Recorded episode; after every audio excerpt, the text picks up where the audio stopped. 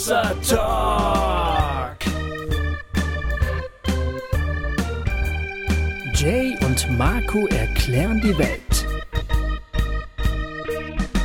Einen wunderschönen guten Tag, meine lieben Damen und Herren, liebe Zuhörende und alle draußen, die ihr heute wieder Hossa Talk eingeschaltet habt. Ich glaube immer noch an die Liebe. ja, voll. Ich habe auch gerade gedacht, ich stelle mir so vor, wie du so, weißt du, wie in so einer Filmszene, so äh, dunkle Großstadt, Regen und so eine Radiostimme spricht zu dir. Ja, genau, genau daran habe ich auch gedacht. Ähm, und, und, wir hatten ja von, ähm, von dem zwei äh, mal diesen, mal diesen, mal diese Radionummer. Und da sagt der Moderator immer, ich glaube immer noch an die Liebe. Ja. Und während ich so redete, dachte, fiel mir das so ein, dann dachte ich, Ah ja, das, der Satz muss jetzt eigentlich fallen. Ja, finde ich, find ich sehr, sehr großartig. Ja, hallo, ihr Lieben. Ja, das ist ein sehr guter Satz. Ähm, ist, ist auch eine echt äh, lustige Nummer. Ich glaube, ist auf der Wir wollen nur deine Seele, wenn ich mich nicht täusche. Ähm, ähm, da spielt Dietmar Pfannmüller mit. ja, ich habe auch neulich nochmal, muss ich äh, tatsächlich zu meiner Schande gestehen, nochmal ein bisschen äh, Nimm 2 Super 2 gehört, weil äh, ich, ja, weil ich ja jetzt, wenn, wenn wir jetzt auch äh, öfter miteinander assoziiert werden, Leute dann immer sagen, ja, was hat denn der Jay da früher überhaupt für eine Band gehabt? Also wir hören immer nur, aber was war das denn eigentlich? Und dann muss man denen das ja. natürlich mal zeigen, weil das kann man ja so eigentlich nicht erklären, außer man hört es halt selbst. Und und man kann die Frage auch nicht einfach stehen lassen. Das geht auf gar keinen Fall. Ja, Menschen müssen hören, was der Jay schon musikalisch an wundervollen Dingen getan hat. Ja, äh, wir hatten übrigens gerade äh, eine Wohnzimmertour, Schmidti und ich, mit Super 2. Und das war saugeil im Bergischen Land. Äh, und weißt du, an dem, am Samstagabend haben wir in Solingen gespielt und da hat ja Leverkusen Bayern 3-0 weggeputzt. Ja, ähm, war das. Und, und das war, das war, das war stimmungstechnisch, glaube ich, der beste Abend ever. irgendein, irgendein Gast hatte schon vorher gesagt, also Leute, für jedes, für jedes Tor von, von Leverkusen schmeiße ich euch 50 Euro in, in den Hut. Ui, dann, und, und, es, äh, und es hat auch gemacht. Also, äh, das, das, war, das war ein sehr geiles Das Wochenende. ist ja eigentlich ein echt ein guter Deal, muss man sagen. Das, so könnte man das äh, Gut, also kommt natürlich ja. immer drauf an, für welchen Verein man da wetten würde. Wenn man jetzt wie ich äh, Fan vom äh, SV Darmstadt 98 ist, dann kriegt man manchmal gar keine Gage wahrscheinlich diese Saison. genau. ja, aber der Schmidt ist ja auch Lilien-Fan. Von daher würdest du zumindest äh, dich mit ihm schon mal ähm, einigen können. Naja, wie dem auch sei. Also war ein schönes, war ein schönes Wochenende, wollte ich nur sagen. Und ähm, schön, dass ihr alle wieder eingeschaltet habt. Halli, hallo. So, das ist unser Vorgeplänkel. Und jetzt müssen wir, glaube ich, mal in die Puschen kommen, weil wir haben sehr viel äh, Vorgeplänkel noch vor uns und wir haben einen Wahnsinnstalk mit Tillmann Haberer, der genau. gleich im Anschluss kommt. Der, der, äh, einer der viel zitierten Lieblingsgäste äh, schon aus dem letzten Jahr, deswegen direkt nochmal. Richtig. Äh, ein Talk über die Zukunft der Kirche. Das wird schön. Oder, äh, ja, wir haben den, haben den Talk ja schon geführt. Das äh, war schön. ähm, ja, womit fangen wir an, Marco? Ich würde sagen, Was hast du äh? Breaking News wahrscheinlich mal zuerst. Oder ah, vielleicht auch fangen wir ein bisschen mit dem, mit dem Unangenehmen, äh, Unangenehmen an. Wir haben ja äh, sehr oft an dieser Stelle im letzten Jahr hm. unsere Israel-Reise über Ostern angepriesen. Und die, ja. war auch, die war auch komplett ausgebucht ne, wo wir uns sehr gefreut haben und vor allem ich, weil ich mich ja so über diese Reise gefreut habe, weil ich ja noch nie da war und ich dachte, das wird ja so ein absolutes Highlight. Und dann ähm, hat sich die Lage da ja so entwickelt, wie sie sich nun mal leider entwickelt hat. Und wir haben eigentlich schon den, ganzen letzten Herbst, äh, war uns eigentlich schon klar, also wenn da jetzt nicht ein absolutes Wunder passiert, müssen wir es wahrscheinlich absagen. Ähm, haben das immer noch so ein bisschen vor uns hergeschoben und gedacht, aber jetzt irgendwann, spätestens im Februar, äh, müssen wir wahrscheinlich eine Entscheidung treffen. Und das so haben wir jetzt aus. getan, natürlich gemeinsam mit, ähm, mit äh, Judith und mit dem Reiseveranstalter und den äh, ja, und schweren Herzens ähm, müssen wir leider sagen, dass die Reise leider ausfallen muss. Ja, das ist echt traurig, ne? Aber äh, Judith ist auf jeden Fall ganz, ganz heiß. Äh, also Judith sagte mir, äh, das soll nicht das letzte Mal Hossa Israel gewesen sein. Also wir gucken mal, ähm, ob wir dann da nächstes Jahr oder keine Ahnung, vielleicht zu einem späteren Zeitpunkt in diesem Jahr, wobei das wahrscheinlich ein bisschen knapp wäre. Aber unter Umständen gäbe es im, im Herbst günstige Hotels oder so, könnte ich mir vorstellen. Who knows? Ähm, ja. Also auf jeden Fall, äh, wir halten euch auf, den, auf dem Laufenden, wenn da wieder etwas läuft diesbezüglich. Aber tut uns total leid, aber ja, also ich können bin, wir ja auch nichts für. Echt, echt sehr traurig und äh, schon ja. allein aus Eigeninteresse äh, würde ich natürlich sehr dafür sein, dass wir das irgendwann nachholen. Aber jetzt im Moment kann das natürlich keiner guten Gewissens irgendwie verantworten. Ist ja auch klar. So ist es. So ist es leider. Ähm, ja, und ich, ich habe dann irgendwann auch gedacht, oh, also ich. Äh, selbst, selbst wenn jetzt die Entwarnung rausgenommen worden wäre und Waffenstillstand und so, also ich meine, klar, irgendwann ist es dann so, aber so, aber so kurz nach solchen, äh, also ich, hätte mir, ich wäre mir schon ein bisschen wie so ein Kriegstourist vor, vorgekommen irgendwie. Also ich weiß auch nicht, das ähm, hatte da ziemliche Skrupel. Äh, ja, das. Und von daher. Ich glaube, das, das wäre wahrscheinlich, je nachdem, wo du bist, hätte sich das vielleicht auch wieder gelegt. Ne? Ja. Aber also dann auch mit so einer Gruppe, ne, wäre ich auch sehr unruhig gewesen die ganze Zeit irgendwie. Wenn du dann noch alleine auf eigene Faust irgendwie hinreist, äh, meinetwegen, dann hast du halt, musst du halt, bist halt nur für dich verantwortlich irgendwie. Aber das, äh, ich, das ist schade, aber glaube ich die richtige Entscheidung. Ähm, das so, so ist es. Ja, ähm, stattdessen äh, hat uns unser, unser Freund Daniel Rentschler ähm, von IJM Deutschland, ähm, in International Justice Mission, ähm, einen Tipp gegeben, wie ihr euren Sommerurlaub verbringen könntet. Und der hat uns eine schöne Sprachnachricht aufgenommen, ähm, nämlich, ihr, genau, hören wir uns einfach mal selber an.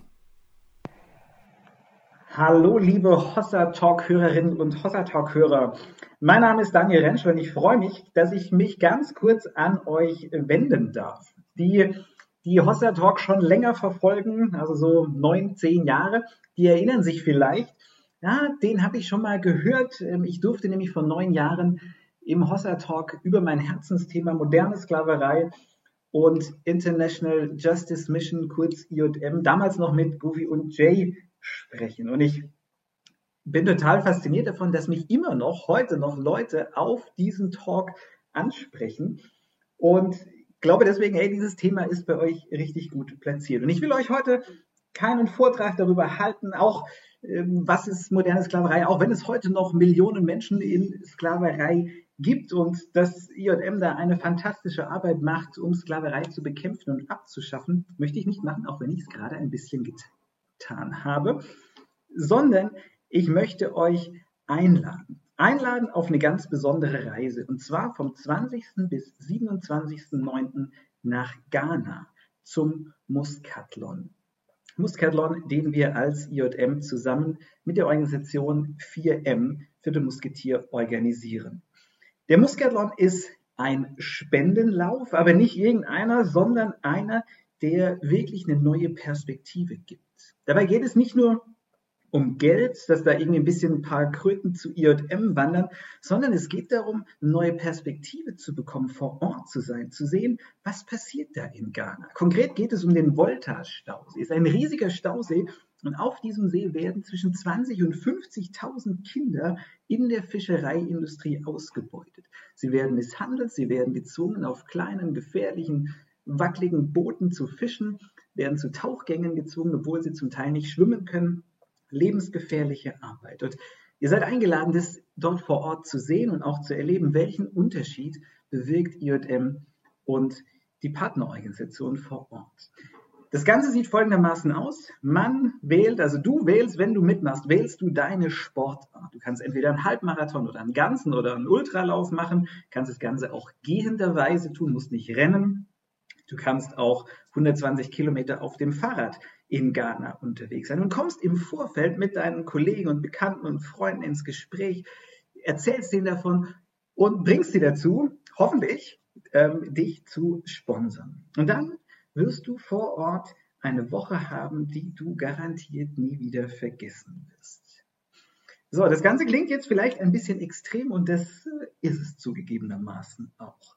Aber wir sagen, es ist ein extremer Einsatz, weil es eine extreme Ungerechtigkeit gibt. Und manchmal braucht man einfach, erfordern krasse Dinge, erfordern krasse Maßnahmen. Von daher, wenn dich das interessiert, mehr Infos findest du unter www.ijm-deutschland.de slash Muskathlon. Es wäre der Hammer, wenn ein Hossa-Team am Start wäre. Und ich ende meine Ansage mit einem dreifachen Hossa, Hossa, Hossa. Ach nee, die Sendung ist ja noch nicht vorbei, also von daher äh, zurück ins Studio. Ja, also wenn ihr Bock habt, nach Ghana Sport mit Sportspenden zu generieren. Äh, ich, ich, ich, ich fand das klang irgendwie nach einer abenteuerlichen Geschichte. Ähm, ja, und IJM ja in, immer eine gute Sache. Ähm, genau. Von daher ist das, wäre das was für dich? Also ich kann es mir jetzt noch nicht so richtig vorstellen, uns beide mit so einem, mit so einer Startnummer.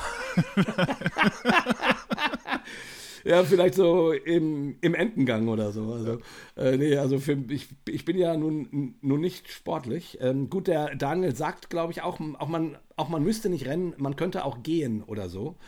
Ähm, aber äh, nee, also für mich wäre das, wär das nichts. Also ich, Oder vielleicht, wenn es da. Ich müsste mir so einen Supporter suchen, der mir einfach sehr viel Geld pro Kilometer bezahlt, weil es einfach nicht so viele werden. ja, genau, genau, so. Oder es müsste irgendwie so alle 500 Meter irgendwie so einen so Cocktailstand geben oder so. Dann, dann könnte ich mir vielleicht auch vorstellen, dann äh, dabei zu sein irgendwie. Naja, also auf jeden Fall, äh, ich fand, das war eine schöne Idee. Deswegen haben wir gedacht, äh, wir lassen den Daniel einfach mal hier ähm, dafür Werbung machen. Und in den Show Notes findet ihr dann auch einen Link, über den ihr euch das Ganze nochmal angucken könnt. Genau, und wenn ihr nicht wisst, was IJM ist und was die machen, ähm, äh, schaut da gerne mal rein, auch auf der Webseite und ähm, bei dem Infomaterial. Das ist eine sehr tolle Arbeit, die, ähm, die wir beide auch sehr toll und unterstützenswert finden. Also von daher highlighten wir das natürlich sehr gerne. Genau, und wie Daniel ja auch schon sagte gerade, äh, war er selber hier schon mal Gast. Also auch die Folge von wirklich von vor Anno dazu mal quasi, könnt ihr euch gerne nochmal anhören. Da erfahrt ihr wirklich total gut, worum es bei International Justice Mission geht. Ich finde, das ist eine ganz, ganz tolle ähm, ähm, NGO. Wir unterstützen die auch privat, Julia und ich. Ähm, ich finde die wirklich toll. Jo, und dann ähm, können wir sagen, was wir auch an dieser Stelle normal jetzt äh, gemacht hätten, die letzten richtig? Folgen. Wir haben immer das, äh, das RefLab äh, Festival, Podcast Festival in der Schweiz angesagt und gesagt, ihr sollt äh, fleißig Karten dafür kaufen und äh, uns da treffen. Und das habt ihr euch offensichtlich sehr zu Herzen genommen, denn wir können verkünden, das Festival ist ausverkauft. Ja, ist ausverkauft. Beide Tage. Äh, sprich, ähm, wenn ihr noch keine, kein Ticket habt, dann können wir euch leider nicht helfen. Dann müsst ihr auf ein nächstes Mal warten. Wir freuen uns wie Bolle. Das wird bestimmt total geil. Ähm, und ist schon echt cool, dass so ein Ding irgendwie einen Monat vorher aus, ausverkauft ist. Schon schön, ne? Ja, mega. Also freut mich auch total, und, weil ich bei, bei gerade bei so neuen Sachen, wo man denkt, das ist ja total geil, dass es das gibt, natürlich auch immer hoffe, dass die auch irgendwie funktionieren, ja. ne? Irgendwie. Und das, äh, das freut mich natürlich auch sehr. Ja, und, und das Geilste ist ja, das, die Leute kommen ja alle nur wegen uns. Ja, das ist völlig richtig, weil wir da ja Zehnjähriges feiern. Ja, eben. also haben die natürlich auch klug gemacht, ne? Irgendwie, also wir sind ja im Grunde Headliner, kann man ja so sagen. Das ist, wenn das so ein Bandplakat wäre, wir stünden ganz oben äh, groß mhm. geschrieben. Neben Slayer und, äh, und ACDC. Genau. Mhm.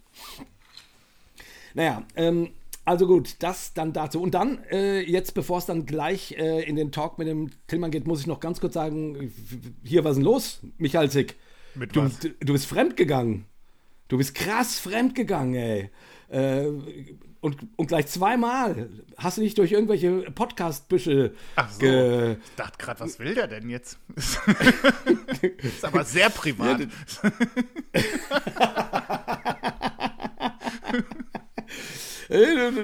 also der, der, der Herr Michalzik äh, hat gerade ähm, mit mit, mit vielen gegnerischen Podcasts. Gegnerisch ist auch ein schönes Wort, oder? Äh, gegnerischen Podcasts ähm, ein, ein, ein TAT gehabt. Äh, ein Tetatet, oder wie, wie sagt man das? Tetatet. Ein Stell dich ein. Ja. Ein Tetatet. Tetatet.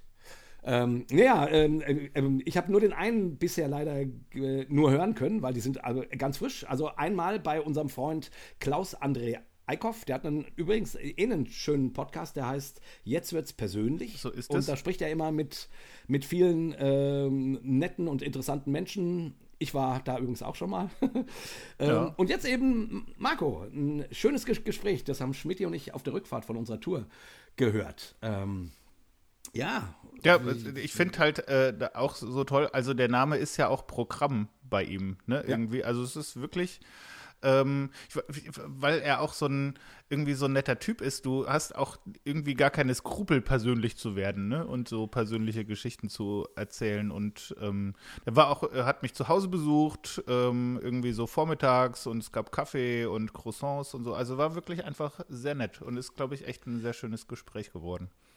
Total. Ist ein wirklich schönes Gespräch und ich meine, Klaus André liebe ich eh. Ein toller Mensch und kenne ich auch schon lange. Auch ein toller Musiker ähm, und eben auch, auch sein Podcast ist, ist wirklich schön. Ähm, hat er immer wieder sehr interessante Gäste. Und genau, also, und er hat auch einiges aus dir rausgeholt, so. Fand ich irgendwie. Ähm, ja, wir, haben auch, wir haben auch tatsächlich ja hinten raus noch viel über dich geredet, aber das äh, hört man, glaube ich, nur so in der Bonus-Folge, äh, weil ah, äh, er ja auch so ein, so ein Steady-Account hat und ich glaube, ja, nur genau. wenn du, wenn du Steady äh, Supporter bist, dann kriegst du noch alles, was äh, Marco über Jay gelästert hat. ja, ich krieg das ja nicht. Ich, ich, aber egal, äh, das musst du mir dann irgendwann noch mal erzählen oder so. Ähm, ich habe die, Datei, hab die Datei auch, glaube ich. Kann ich dir, muss ich, muss ich erst noch mal hören und dann kann ich es dir vielleicht schicken. ja, das würde ich natürlich schon gerne hören. Ähm, also zumindest über Hossa Talk habt ihr ja aber auch in dem regulären Ges Gespräch ja, auch ein bisschen gesprochen. Stimmt. Das war, ähm, also fand ich sehr schön. Und dann warst du noch bei, äh, bei, ja, bei unserem Freund Jason ähm, in seinem schönen Podcast Schöner, Schöner Glauben. Glauben. So ist es. Ja. Ähm, auch ein toller Podcast an dieser Stelle mal erwähnt. Ähm, den Talk konnte ich noch nicht hören. Was, inwiefern unterscheiden sich die beiden? Äh, ich glaube, äh, mit Jason habe ich, ähm, hab ich einfach ja schon öfter geredet irgendwie. Ähm, das machen wir ja fast schon in steter Regelmäßigkeit. Und wir haben sehr viel mehr ähm, noch über mein, mein neues Buch geredet. Ähm, wir werden alle verwandelt werden. Wir haben ganz viel auch über Purity Culture und so Sachen mhm. geredet und ähm, über Scham und Weinen und sowas. Also ähm, der hat schon so die Themen gepiekst, die auch in dem Buch drin vorkommen irgendwie. Und das fand ich, äh, das fand ich sehr, sehr schön, dass wir dann irgendwie da auch äh, so abends spät irgendwie zusammensaßen und einfach gesagt haben, wie doof ist es eigentlich zu sagen, äh, was weiß ich, nur weil du zufällig ein Mann bist, darfst du nicht weinen oder nicht über deine Gefühle sprechen oder schreiben oder sowas. Und das fand ich, äh, das war wirklich ein sehr schönes Gespräch. Also mochte ich, mochte ich gerne. Ach, cool. Also, äh, Empfehlung, mal, äh, wenn ihr Zeit und Bock habt ähm, und einfach auch noch ein bisschen mehr von, von Marco kennenlernen wollt, äh, mal anders, ohne, ohne den anderen, der die ganze Zeit äh, redet. Äh, hier, äh, jetzt wird's persönlich oder äh, schöner Glauben. Ähm, Marco hat dort was zu sagen. Ja, ist jetzt ein bisschen doof, dass die beide so fast gleichzeitig rauskamen, aber es haben ja äh, öfter schon mal Leute gesagt, äh, gesagt äh, erzähl doch mal mehr von dir, das wäre die Gelegenheit, da ein bisschen mehr zu kriegen. Ja, du musst schon mit anderen Podcasts durch die Büsche hüpfen, äh, um, um ein bisschen was äh, rauszulassen, anscheinend. Anscheinend, anscheinend mache ich das nicht gut, gut genug. Ne? der, nee, der, der Klaus André Erkoff hat auch gesagt, ja, jetzt kannst du ja Jay mal alles sagen, äh, was du ihm schon immer sagen wollt, äh, wolltest, aber dich bei Hossatok nicht getraut hast. Da habe ich gesagt, das wäre aber ja ein sehr umständlicher Umweg. Einfach. Ja, genau. jo, okay. Ähm, das soll es dann auch mal mit dem Vorgeplänkel sein, oder? Weil das Gespräch, was jetzt folgt, ist ähm, auf jeden Fall wichtig, glaube ich. Ähm, der Tillmann hat ein, ein, ein tolles neues Buch geschrieben, über das wir jetzt mit ihm reden. Und jo, wir wünschen euch viel Spaß bei diesem Gespräch. So, ihr lieben äh, Hörenden, damit ähm, starten wir jetzt in dieses äh, wundervolle Gespräch, wo wir ja noch gar nicht wissen, ob das wundervoll wird. Aber da wir einen Gast haben, den wir schon mal hatten, und das war äh, ausgesprochen wundervoll, gehe ich einfach mal davon aus und äh, behaupte das jetzt einfach schon mal. Ja, Vorsicht mit Vorschusslorbeeren, gell? Das stimmt, das macht dir deine Aufgabe nicht einfacher, aber ähm, doch, das haben wir ja tatsächlich, das kann man ja ruhig mal sagen, äh, an einigen Stellen, als wir so gerade Ende letzten Jahres äh, darüber nachgedacht haben, was waren denn so, so Highlight-Folgen oder gerade auch ich, so Highlight-Sachen, seit ich da bin, da, da war die, äh, die Folge mit dir auf jeden Fall immer mit dabei. Das muss man äh, ja schon mal sagen. Wir haben dich immer Schön. mal wieder erwähnt und vor allen Dingen dein äh, tolles Buch von der Anmut der Welt, ähm, das uns beiden sehr ans Herz gewachsen ist als eine hm. Form von ich weiß gar nicht, moderner Dogmatik nenne ich es mal, ohne die, äh, ohne jetzt hm. gleich progressiv zu sagen oder so oder integral. Hm. Ähm, auf jeden Fall einer Dogmatik, mit der man heutzutage eine Menge anfangen kann. Aber darüber haben wir ja das letzte Mal gesprochen. Ja. Heute geht es okay. um dein neues Buch. Aber es freut mich, dass es ähm, immer noch wirkt. Ja, ja definitiv. Mhm. Definitiv. Ähm, Jetzt könnte es natürlich äh, den einen oder anderen Hörer oder Hörerin geben, die diese fantastische erste Folge gar nicht gehört haben. Das solltet ihr natürlich nachholen. Aber trotzdem ähm, für alle, die äh, das vielleicht gar nicht auf dem Schirm haben, wer du bist und was du machst, äh, kannst du machen wir noch mal so ganz kleine Vorstellungsrunde mhm. vielleicht, wenn du magst. Magst du das ganz kurz mal erzählen? Jo, wo, mhm. wo, wo bist du? Wer bist du? Was machst du und so weiter? Okay. Also ich bin in München und das seit äh, 38 Jahren, glaube ich. Also ein Wahlmünchner, gebürtiger Franke. Ähm, ich bin emeritierter evangelischer Pfarrer, das heißt seit zweieinhalb Jahren im Ruhestand. Daraus kann man ungefähr mein Alter abschätzen. Ich bin 68. Und ähm, es war für mich in, immer ein Anliegen, schon, schon im Studium, war es für mich immer ein Anliegen und dann im, im ganzen, meinem ganzen Berufsleben äh, möglichst verständlich äh, zu sprechen und die christliche Botschaft, die mir aufgetragen ist, zu verkündigen, äh, die eben möglichst verständlich rüberzubringen. Und zwar nicht nur, indem ich ähm, modernes Vokabular verwende äh, und sage, so krass und geil und sonst was, sondern indem ich versuche, die, die Begrifflichkeit wirklich zu übersetzen in, in, in Vorstellungen, die äh, heute noch was sagen. So, vielleicht ganz kurz. Ja, und äh, du bist, dich, dich kennt man durch deine Mitwirkung an dem äh, Buch äh, ähm, Gott 9.0. Darüber mhm. haben wir auch beim letzten Mal ja. Äh, ein bisschen ausführlicher gesprochen. Ähm, und überhaupt so in dieser sogenannten integralen Szene bist du ein, ein wichtiger Name. Äh, ich glaube, das müssen wir jetzt nicht nochmal auswalzen, was das bedeutet und so weiter. Äh, wenn ihr, wenn euch das interessiert oder ihr euch fragt, was Gott 9.0 sein soll, hört euch einfach den letzten Talk mit dem Tillmann an. Ich wollte nur sagen, äh, du bist durchaus kein Unbekannter in der, in der kirchlichen äh, oder auch hm. in der, ich sag mal, postkirchlichen Welt. Ähm, mhm, ja, gut. Ja. Ähm, da kommen wir schon ans Thema ran. Ja, genau. Ja, und, und, von daher äh, sind wir, also ich meine, wir, äh, du weißt, dass wir dich lieben, dass wir uns super freuen, dass du, du da ja. bist, weil wir das Gespräch das letzte Mal so genossen haben und du einfach auch so ein so ein feiner Mensch bist. Ähm, oh, ich freue mich immer, wenn ich eine Mail von, von, von dir kriege, äh, weil da stehen in der Regel irgendwelche freundlichen Dinge drin. Das ist einfach schön. Ja, okay. Freut mich. Gut, und Tillmann, äh, bevor wir aber auf dein neues Buch kommen, äh, vielleicht mein, bei dir war jetzt im letzten Jahr auch einiges los. Ich ja. habe dich vorhin gefragt, ob wir das ansprechen können. Du hattest eine Leukämieerkrankung. Ja. Willst du, uns, willst du unseren äh, Zuhörenden irgendwie ein bisschen mal kurz mit reinnehmen, wie das Jahr für dich gewesen ist? Ja, es war tatsächlich ein für mich ein sehr besonderes Jahr. Äh, in, du hast ja schon das Stichwort gesagt. Also ich hatte äh, im Anfang Juli eine äh, Diagnose, äh, akute myeloische Leukämie. Das ist eine Krankheit, die ganz schnell sich entwickelt, also mit kaum Vorlaufzeit. Eine Woche vorher, äh, nee, einen Monat vorher war, noch, war ich noch quietschfidel und, äh, und dann äh, haben aber also meine Leistungsfähigkeit nachgelassen und ähm, dann hatte ich äh, orthopädische Probleme und der Orthopäde hat mich hat dann, da kam es dann zu dem Blutbild und dann war es klar, äh, ich habe Leukämie und das war natürlich erstmal ein ziemlicher Hammer, weil mit sowas rechnet man in der Regel nicht. Ja. man, jeder weiß, dass, dass Krebs, ähm, äh, dass jeder Krebs kriegen kann jederzeit, aber irgendwie, es geht immer so nach dem Motto, alle Menschen sind sterblich, vielleicht sogar ich. ja, mhm. Voll. Ja. Und, und plötzlich äh, sitze ich da und habe diese Diagnose und ähm, damit musste ich natürlich erstmal äh, umgehen. Ähm, um's ganz, um, um, jetzt mal einen großen Sprung zu machen an, ans andere Ende.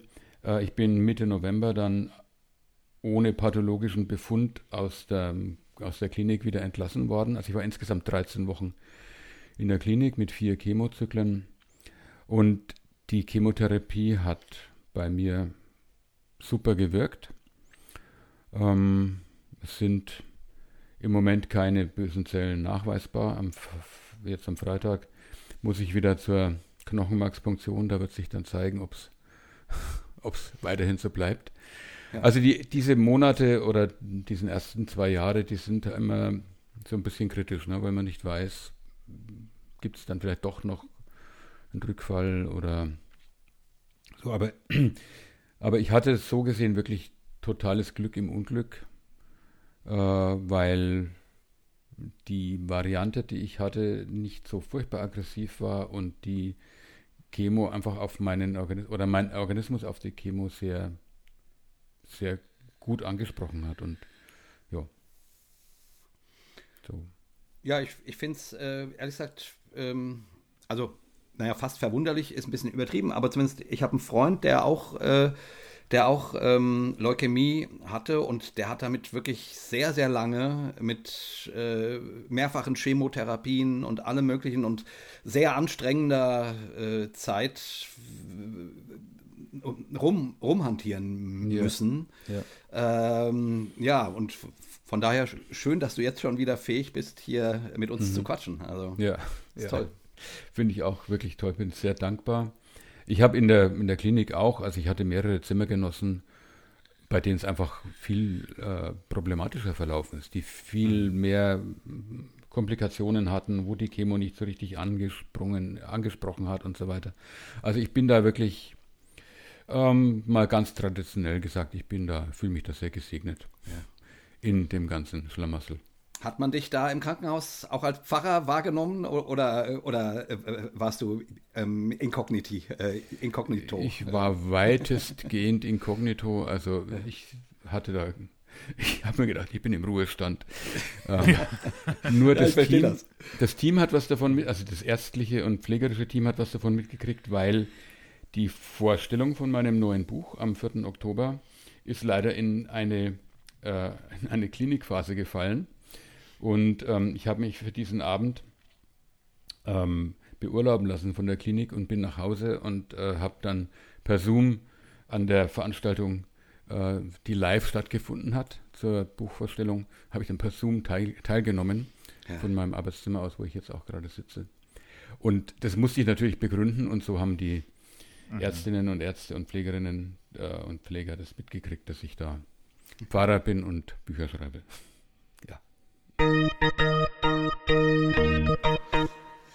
Ja. Jetzt hast du schon den Übergang zu deinem Buch ähm, ähm, selber hergestellt. Das ist, äh, das ist schön. Ja, dein neues Buch, Kirche am Ende, 16 Anfänge für das Christsein von morgen, ähm, im Gütersloher Verlagshaus erschienen. Ja, du hast gerade gesagt, seit Oktober gibt es das. Und mhm. da da hast du einen ganz schönen, äh, da hast einen ganz schönen Rundumschlag gemacht. Oh, ja, ähm, ja, äh, wobei ich gleich dazu sage, ist euch vielleicht beim Lesen aufgefallen, ich beziehe mich eigentlich da an vielen Stellen selber mit ein. Ja. Äh, ich bin ja Teil ja. dieser Kirche, ich bin ja Funktionär dieser Kirche und ähm, habe aber, kann ich auch gleich sagen, von, von Anfang an unter vielem in dieser Kirche ähm, gelitten, hatte viele, ähm, ja, viele immer wieder Ansätze, Dinge anders zu machen und bin immer wieder, äh, also auch, habe mir immer wieder blutige Nasen geholt, weil das System Kirche einfach sehr, sehr beharrlich ist und sehr äh, reformresistent. ist ein Riesendampfer. Ne? Ja, genau. Äh, ich, ich bin ja nun auch Landeskirchler, nun seit mhm. 25 Jahren oder so. Äh, von daher weiß ich gut, wovon du sprichst. Also ähm, Kirche am Ende, äh, im Grunde schreibst du erstmal über die evangelische Landeskirche, kann man sagen. Aber es ist schon auch übertragbar ja. auf die katholische und du schreibst dann schon auch eine ganze Menge über Freikirchen. Also mhm. äh, von daher ist es, ist es doch dann eine Art Rundumschlag, könnte man ja. sagen. Aber du beziehst dich erstmal natürlich auf die evangelische Landeskirche, weil das deine, deine Heimatkirche ist. Ne? Genau. Ähm, das dazu, ist der Grund. Dazu kann ich am meisten sagen. Wobei ja. ich eben, ich, ich habe äh, viele Bekannte und Freunde in, in, den, in der freikirchlichen Szene. Und da weiß ich einfach, dass zumindest die großen Freikirchen, also die Baptisten oder äh, Methodisten, dass die auch ähm, ganz ähnliche Probleme haben äh, wie jetzt die Landeskirchen und, und die, die katholischen Kirchen. Sprich, die Leute treten in Massen aus. Ähm, das Kirchensteueraufkommen, um jetzt wieder von der Landeskirche zu sprechen, geht zurück. Da gibt es ja äh, auch Untersuchungen und Projektionen, wie das dann in den nächsten Jahrzehnten weitergehen wird. Es wird nicht besser. Im Gegenteil. Ja, ja. Also ich habe beim, das beim, beim Lesen auch eigentlich immer eher so umfassend gedacht. Ne? Also äh, kann man ja äh, irgendwann auch nichts mehr dafür, was man, wie, wie, man das Wort so füllt beim Lesen. Mhm. Aber ich habe das eigentlich die ganze Zeit so beim eigenen äh, Denken und Lesen nie nur auf die, äh, auf die evangelische Landeskirche gedacht und bezogen. Ja, ja. Weil ich, ich würde, ich würde dem auch zustimmen, ohne da jetzt überall super detailliert und zahlenmäßig drin zu sein, aber dass so dieser grundsätzliche Trend, der, der lässt sich wahrscheinlich schon verallgemeinern irgendwie. Hm. Ja, und ja. ich meine, die ersten Kapitel, äh, also du fängst du fängst, finde ich, schon sehr landeskirchlich orientiert an, ne? mit Gebäuden, mit dem Pfarramt als, als verbeamteten Berufsstand, hm. Kirchensteuer ja. und so weiter. Und dann aber, je weiter du fortschreitest, umso, umso allgemeiner wird mhm. es auch übertragbar, finde ich, auf Freikirchen, mhm. ähm, die jetzt natürlich nicht das nicht den Segen oder das Problem äh, der Kirchensteuer haben, sozusagen. Ja, ne? ja. Ähm, ähm, genau. Wobei ich da gleich, äh, gleich jetzt am Anfang auch sagen möchte, ähm, natürlich ist viel äh, Kritik an der Kirche äh, oder auch Analyse äh, des, der Probleme, die die Kirchen haben, äh, in dem Buch, aber das ist eigentlich nicht der Fokus. Ja, es ist jetzt nicht das 93. Genau. Buch, äh, soll es zumindest nicht sein, der sagt, Kirche ist doof, weil ähm, der Fokus ist ja ein anderer. Ja, es geht ja um 16 Anfänge für das genau. Christsein von morgen. Ja, das finde ich auch ganz faszinierend, dass allein wenn man sich nur den, den Titel und den Untertitel äh, genau. anschaut, ähm, das ist, finde ich, wirklich äh, sehr interessant, äh, weil es steht ganz groß ja das Wort Ende vorne drauf, mhm. Kirche am Ende und direkt unten drunter 16 äh, Anfänge, wo mhm. man ja erstmal denken könnte, ja was denn jetzt? Ende oder Anfänge. Und das ist im Grunde ja genau die Kerbe, in die, äh, in die du schlägst mit dem Buch. Ja, ja. Genau. Vielleicht erklär uns doch mal mhm. dein, dein Herangehen sozusagen. Ne? Warum, warum, warum Ende mhm. und Anfang? Ja. Also ich hole ein kleines bisschen aus. Ähm, ihr habt ja mein früheres Buch ähm, jetzt auch erwähnt, ähm, von der Anmut der Welt. Da ist ein ganz kleines Kapitel über, über Kirche drin. Es gehört eigentlich in, in, so eine, in so ein theologisches System, gehört eigentlich ein Kapitel über die Kirche mit rein. Das ist aber in dem Buch sehr mager ausgefallen und eigentlich nur ein, eine Vision, die ich so habe. Ähm, und irgendwann wurde mir klar, ich, ich möchte gerne noch weiter beschreiben, wie ähm, was die theologischen äh, Ansätze, die ich in dem Buch entwickelt habe oder aufgeschrieben habe, äh, was die für die Kirche bedeuten. Also ich wollte äh, schreiben, Kirche im integralen Zeitalter, im post-postmodernen Zeitalter und äh, wie müsste die aussehen. Und irgendwann habe ich mir gedacht, nee, also das kann ich mir auch sparen, weil die Ideen, die ich so habe, wie Kirche sein sollte und sein müsste, erstens gibt es darüber auch 37.000 Bücher ähm, und es ändert sich nichts. Äh, und zweitens, äh, als Folge daraus, aus dieser Überlegung, ich habe nicht die Hoffnung, dass äh, oder die Erwartung, dass äh, da sich viel umsetzen lässt von solchen Ideen. Das war erstmal ein bisschen frustrierend und ähm, das war so, haben wir gedacht, ich kann mir das Buch jetzt sparen. Und dann kamen aber, also während ich angefangen habe zu recherchieren, äh, bin ich immer wieder auf ähm, auf Initiativen, auf Gruppen, auf Gemeinschaften gestoßen, die, ähm, die was anders machen. Die also durchaus sich zum Teil, die sich alle als Christen verstehen. Deswegen Anfänge für das Christsein von morgen, äh, die aber außerhalb der Kirche oder am Rand der Kirche oder im Vorgarten der Kirche ähm, angesiedelt sind ähm, und eben, da, da sind mir Gemeinsamkeiten aufgefallen. Und da habe ich gedacht, gut, also das ist ein, das ist ein Fokus, äh, dem lohnt sich äh, nachzugehen. Einfach zu schauen, gibt es denn noch mehr solche Initiativen, solche Projekte, solche Gruppen, Grüppchen, ähm, Gemeinschaften, Communities. Und ich war erstaunt, dass ich bin auf immer mehr gestoßen im Lauf meiner Recherchen. Und, mh, mm, und die, wie gesagt, die, die funktionieren, äh, die meisten davon funktionieren nach, nach ähnlichen Prinzipien. Und das habe ich dann aufgeschrieben. Das ist mir auf jeden Fall auch durchaus aufgefallen, äh, dass mhm. du auch im, im Titel und Untertitel diese Unterscheidung schon hast. Ne? Also, dass oben steht mhm. Kirche und dann steht aber da nicht äh, 16 Anfänge für die Kirche von morgen, sondern für das Christsein von morgen. Ja. ja. Und das kann man natürlich jetzt auch wieder kritisch sehen. Da habe ich auch Feedbacks bekommen von Leuten, die sagen, aber das, was du da beschreibst, das ist doch Kirche. Ähm, klar, es ist Kirche Jesu Christi. Ähm, ich habe es eigentlich eher aus, aus äh, terminologischen Gründen oder um, um, der Klarheit der Unterscheidung willen äh, diese Unterscheidung gewählt. Also Kirche ist die, in, in meinem Buch äh, definiere ich Kirche als die Institution und das Christsein von morgen, das sind eben ähm, ja, diese Initiativen und Aufbrüche, die relativ unabhängig, mehr oder weniger unabhängig von der Institution Kirche unterwegs sind. Ich meine, äh, jetzt mal die Frage gestellt, ich meine, Freikirchen gibt es doch schon ganz lange. Ja. Wo ist der Unterschied zwischen dem, was du beschreibst? Oder warum sagst du nicht, also ich frage jetzt mal so blöd, als hätte ich das Buch nicht gelesen, ja, ja. Ähm, äh, warum, warum sagst du nicht, ähm, äh, die Zukunft der Kirche ist die Freikirche?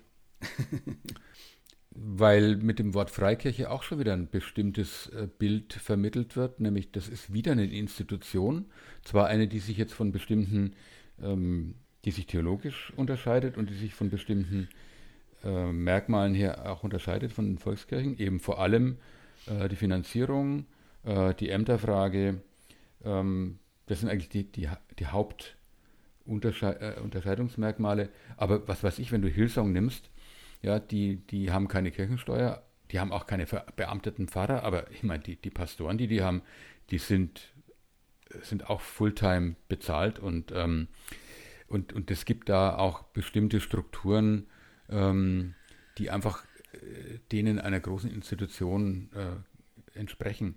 Und vieles von dem, was ich, was ich beschreibe, das sind ganz kleine Geschichten. Das sind fünf Leute oder 20 Leute, die sich zusammentun und einfach was gemeinsam machen. Und ähm, genau, und noch, noch eins, was, was, äh, weshalb ich jetzt das nicht, ähm, nicht sage, die, die Freikirche ist die Zukunft der Kirche. Ähm, die Freikirchen, die sich unter diesem Label Freikirchen finden, äh, sind zum größten Teil auch äh, so wie ich es erlebe, äh, stark Gottesdienst zentriert. Äh, also ja. gerade die, die, die, die, großen neuen, Hillsong, ICF und wie sie alle heißen, ähm, da geht es ja ganz stark um Worship, um Gottesdienst, ähm, aber auch natürlich Baptisten, Mennoniten, äh, Methodisten sind, da ist überall auch der meistens Sonntagsgottesdienst so ein zentrales Institut, so eine zentrale äh, Sache. Und das ist in den Initiativen, die ich beschrieben habe, äh, meistens nicht der, der Hauptfokus. Ja. Sondern, warum, könnte man jetzt ja fragen. Ja, weil ich wollte nur kurz daran hm. anknüpfend fragen, warum glaubst du, äh, dass Gottesdienstorientierung für die Kirche von morgen, darüber sprechen wir ja, also du versuchst Anfänge zu beschreiben, die du aber dann schon ausziehst und glaubst, in die Richtung könnte es gehen, sozusagen mhm. für das Christentum. Warum glaubst du, dass, äh, dass der Gottesdienst, ich sag's mal frech, ausgedient hat? Ausgedient hat? Naja, das, so würde ich es nicht sagen. Ähm, nur in, ich muss es, glaube ich, ich muss es immer wieder sagen, weil ähm, was ich geschrieben habe, ist kein Programm, ist kein, ähm, kein Plan. Äh, so müsst ihr es machen, damit die Kirche wieder lebendig wird, sondern es ist eine Beschreibung von In Initiativen, die ich vorfinde. Und da ist es einfach so, dass äh, bei ganz vielem, was ich so gefunden habe, ähm, schon eine, eine spirituelle oder religiöse Orientierung da ist, aber jetzt nicht ähm, der Gottesdienst als die Versammlung der Gemeinde und das, der Mittelpunkt der Gemeinde ähm, ebenso im Mittelpunkt steht. Ich habe da mh, hm, bei der Beschreibung dieser, ähm, bei der Frage, wie, wie, wie, ist es mit der Spiritualität in diesen Gruppen, ähm, ist mir ein Begriff von Dietrich Bonhoeffer eingefallen, den ich dann auch verwende in dem Buch, äh, aus seinen letzten Briefen äh, aus, ähm, in, aus Widerstand und Ergebung, also die Briefe aus dem äh, Gestapo-Gefängnis in Tegel. Ähm, da schreibt er, die Zukunft der Kirche, also für ihn ist es noch die Zukunft der Kirche, äh, liegt in der Arkandisziplin. Das heißt, ähm, Arkanum heißt geheim. Ähm, also wir gehen mit unserem religiösen Anliegen nicht mehr so offensiv an die Öffentlichkeit, sondern wir feiern für uns oder wir, wir leben unsere Spiritualität unter uns. Ähm, sei es als Gebetsgemeinschaft, sei es als Bibelarbeit, sei es auch als Abendmahlsfeier. Ähm, und also fast überall, fast in allen diesen äh, Projekten und Aufbrüchen, die ich beschreibe und die, die mir begegnet sind, ist das nicht der große, äh, hat das nicht die große Außenwirkung. Ja, die Leute kommen zusammen, weil sie sagen, wir brauchen eine spirituelle Kraftquelle. Wir brauchen das Gebet und die Gemeinschaft als, als Wegzehrung, als für uns. Aber, und wenn jemand dazukommen will, herzlich gerne, aber wir machen dafür keine große Werbung. Weil unser Fokus liegt auf, auf einem, äh, liegt, liegt woanders. Das ist ja so eines der Top-Themen, würde ich sagen, so der letzten äh, Monate, vielleicht sogar Jahre, wo wir immer wieder drüber reden, ähm, auf die eine oder andere Weise. Ne? Wie, also wie sieht denn möglicherweise die Kirche der Zukunft aus oder nennen wir es überhaupt noch so? Äh, das ist eines ganzen, unserer Hauptthemen, würde ich sagen. Ja, ja, ne? Ne? Voll, ja, ne? Also auch bei den ganzen Live-Talks ja. ist das auch immer die Top-Frage mhm. oder eine der Top-Fragen zumindest. Ja. Und äh, deswegen ist das ja ganz spannend, weil du ähm, das ja ganz konkret an, an ähm, Gruppen, Gruppierungen, Aufbrüchen, Initiativen irgendwie festmachst. Mhm. Und äh, da habe ich mich gefragt, wie bist du denn auf die gekommen? Also hast du da gezielt nach gesucht oder sind die dir einfach irgendwie über den Weg gelaufen und äh, das, das fände ich auf jeden Fall mal spannend, weil das ist ja eine interessante mhm. Auswahl, die du da auch ja. Vorstellst. Also angefangen hat das Ganze eigentlich mit einer Studienreise von meinem Pfarrkapitel äh, vor sechs oder acht Jahren nach Amsterdam. Und da äh, ist mir vor allem eins, also wir haben da mehrere interessante ähm, Projekte, auch mehrere interessante Kirchengemeinden, die ganz anders ticken als, äh, als normal, ähm, haben wir besucht und kennengelernt. Und vor allem ein Projekt ist mir da sehr äh, aufgefallen. Ich kann leider das Niederländische nicht so gut aussprechen. Der New, der New Port irgendwie, also der neue Hafen äh, oder auch die neue Tür, kann beides heißen. Ähm, das ist ein ähm, im Geschäftsviertel ein Haus, in dem unten ein großes Restaurant drin ist und oben drüber sind Seminarräume. Und äh, dieses Restaurant äh, ist, ähm, ist ein Inklusionsbetrieb. Das sind also Menschen mit Behinderung und äh, Menschen, die äh, lange Zeit im Gefängnis waren und Strafent als Strafentlassene praktisch da äh, eingestellt werden. Äh, die betreiben diesen, dieses Restaurant und Café. Und im, in, in den Seminarräumen, die werden zum guten Teil vermietet, das ist eine der Hauptfinanzierungsquellen dieses Projekts. Ähm, da werden aber auch ähm, eben Seminare angeboten, wo es um Grundthemen des christlichen Glaubens geht, die aber so nicht benannt werden. Ich habe es jetzt gar nicht genau präsent, wie es heißt, irgendwie sowas wie Lebensschule oder so. Es werden Lebensfragen besprochen. Und dazu werden dann auch Bibeltexte herangezogen, aber es ist, heißt jetzt nicht, wir machen missionarische Bibelarbeit oder so, sondern wir laden Menschen ein, die bestimmte Fragen zu ihrem Leben haben. Haben wir ja eigentlich alle, aber manche stellen sie sich halt expliziter und kommen mit ihnen ins Gespräch und bringen unsere ähm, von der Bibel geprägte Sichtweise mit ins Gespräch ein. Aber das Gespräch ist offen und ähm, das Ziel ist nicht, dass am, am Ende alle nach vorne gehen und ihr Leben Jesus übergeben, ja, sondern ähm, es geht darum, ins Gespräch zu kommen, im Gespräch zu bleiben und miteinander unterwegs zu sein. Das war für mich so, die, so eine Art Initialzündung, wo ich mir gedacht habe, ja, also so, die nennen sich auch nicht Kirche. Hm. Ja, ähm, sind aber Kirche, nach meinem Verständnis oder nach, nach, ja, nach den gängigen Kriterien, auch wenn sie eben nicht den Gottesdienst als Zentrum haben.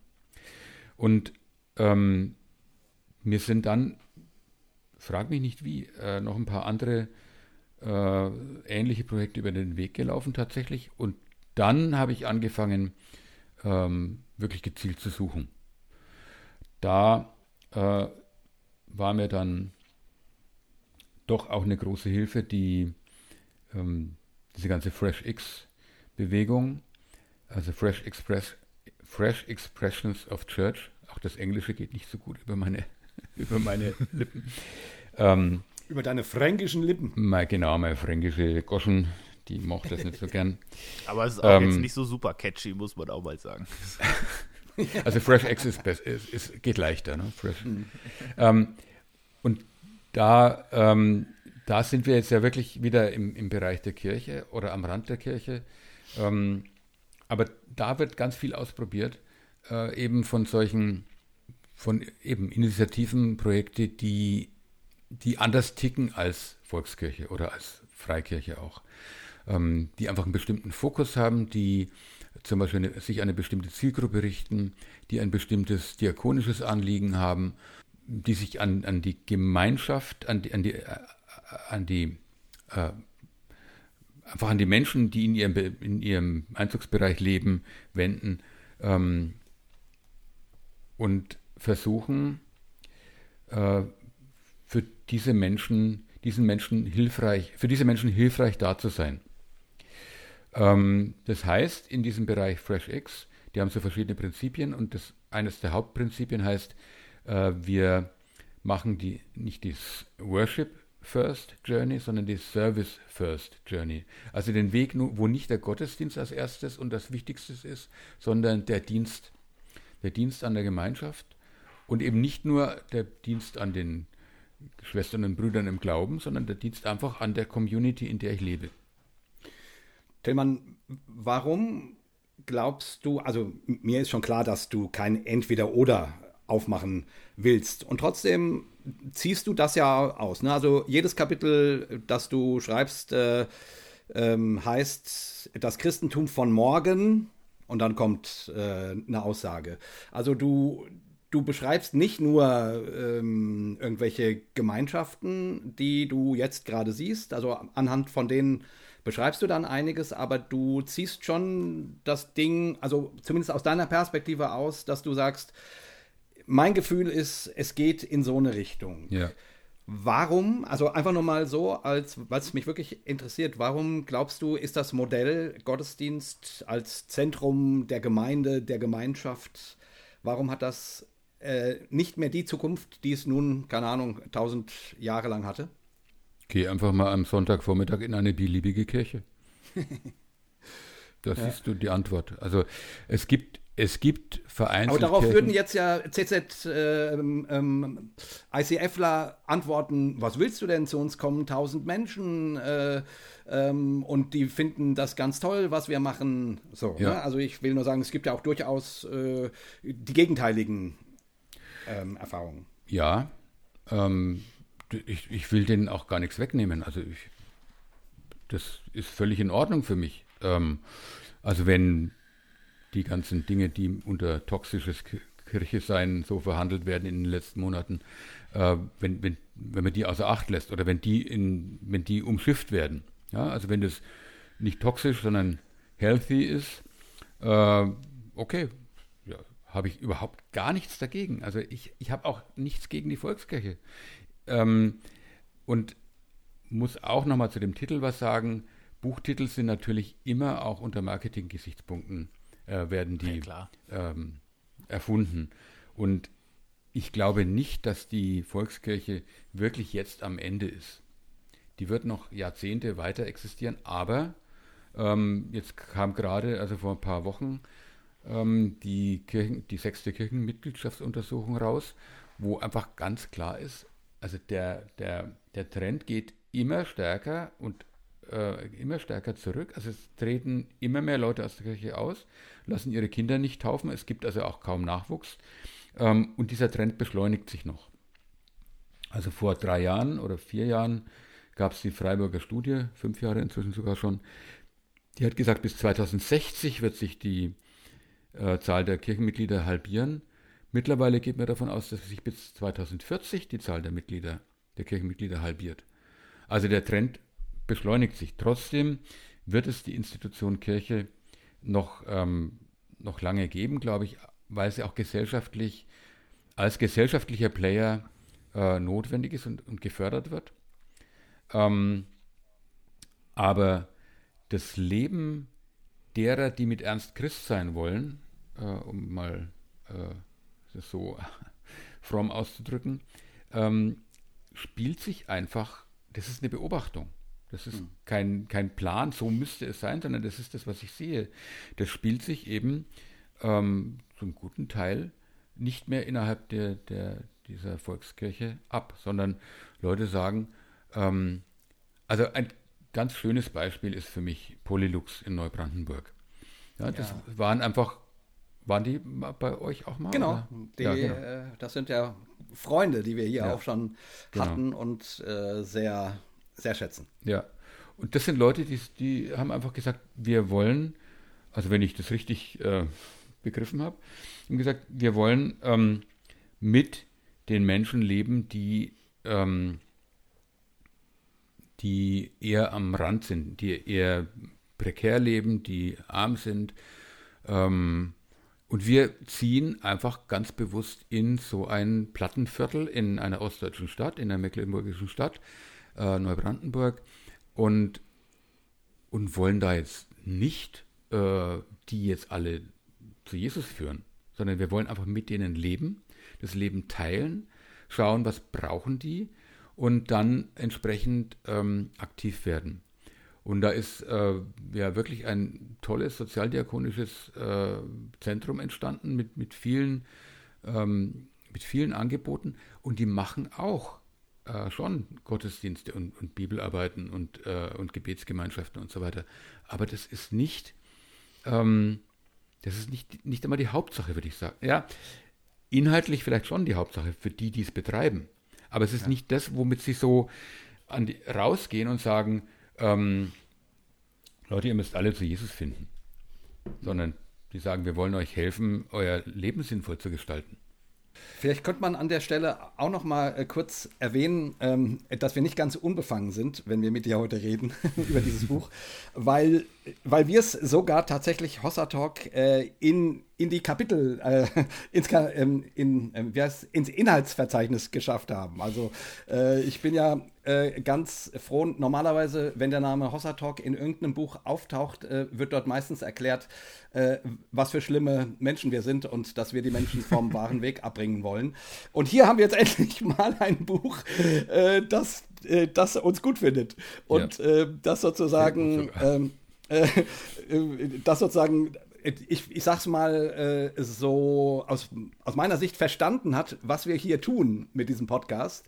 Äh, dass wir nicht ja. Menschen verwirren wollen, sondern äh, mit Menschen eine Wegstrecke gehen, äh, mit ihren Fragen, mit ihren äh, und dass auch unsere Fragen sind und dort eben nicht so eine die wir Unterscheidungen machen, sondern das es irgendwie als gemeinsames Ding sehen. Mhm. Also vielen Dank, äh, dass wir hier mit auftauchen und wie ich dann auch im Buch ge ge ähm, gelesen habe, zitierst du immer mal wieder auch irgendeinen Podcast von uns und so. Das ist ja. natürlich das, das freut einen. Also ja. nur ganz kurz, wenn wir zu positiv sind, dann, äh, dann ist das, weil viel Geld geflossen ist äh, oder wir viel Geld zahlen mussten, um in dieses Buch hineinzukommen nicht. Ach so, das, ähm. wusste, das wusste ich gar nicht.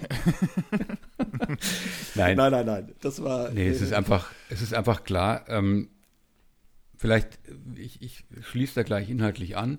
Ähm, also eine, eine meiner, einer der Anfänge ist ja, dass, ähm, das Christen von, die Christen von morgen keine Immobilien besitzen. Ähm, dann ist die Frage ja, was dann? Natürlich, man kann Immobilien mieten, aber eben äh, es geschieht eine ganze Menge im Cyberspace.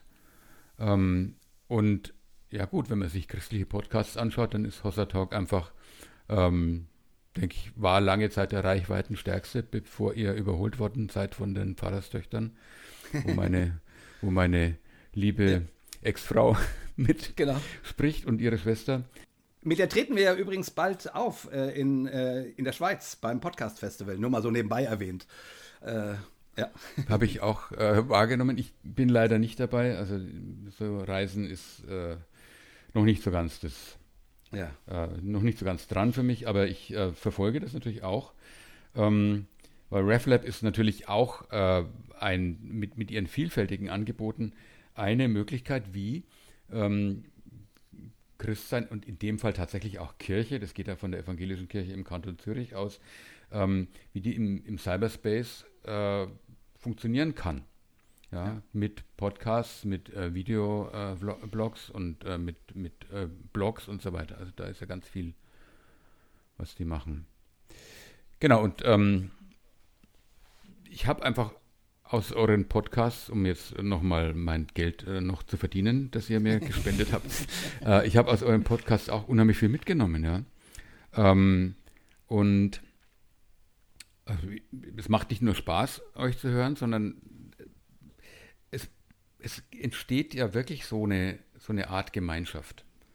Ja. ja. Ähm, ich weiß einfach, wenn ich, wenn ich so ein, wenn ich einen Podcast höre von euch, das sind tausende andere irgendwo in Deutschland oder irgendwo auf der Welt, die den gleichen Podcast hören. Vielleicht nicht zur gleichen Zeit, aber ähm, ja, das und, und das ähm, wenn ich irgendwo hinkomme und, äh, und das, das, Thema auf, sagen wir, Hossa Talk kommt, dann, dann weiß ich, da ist, eine, da ist eine gemeinsame Basis da.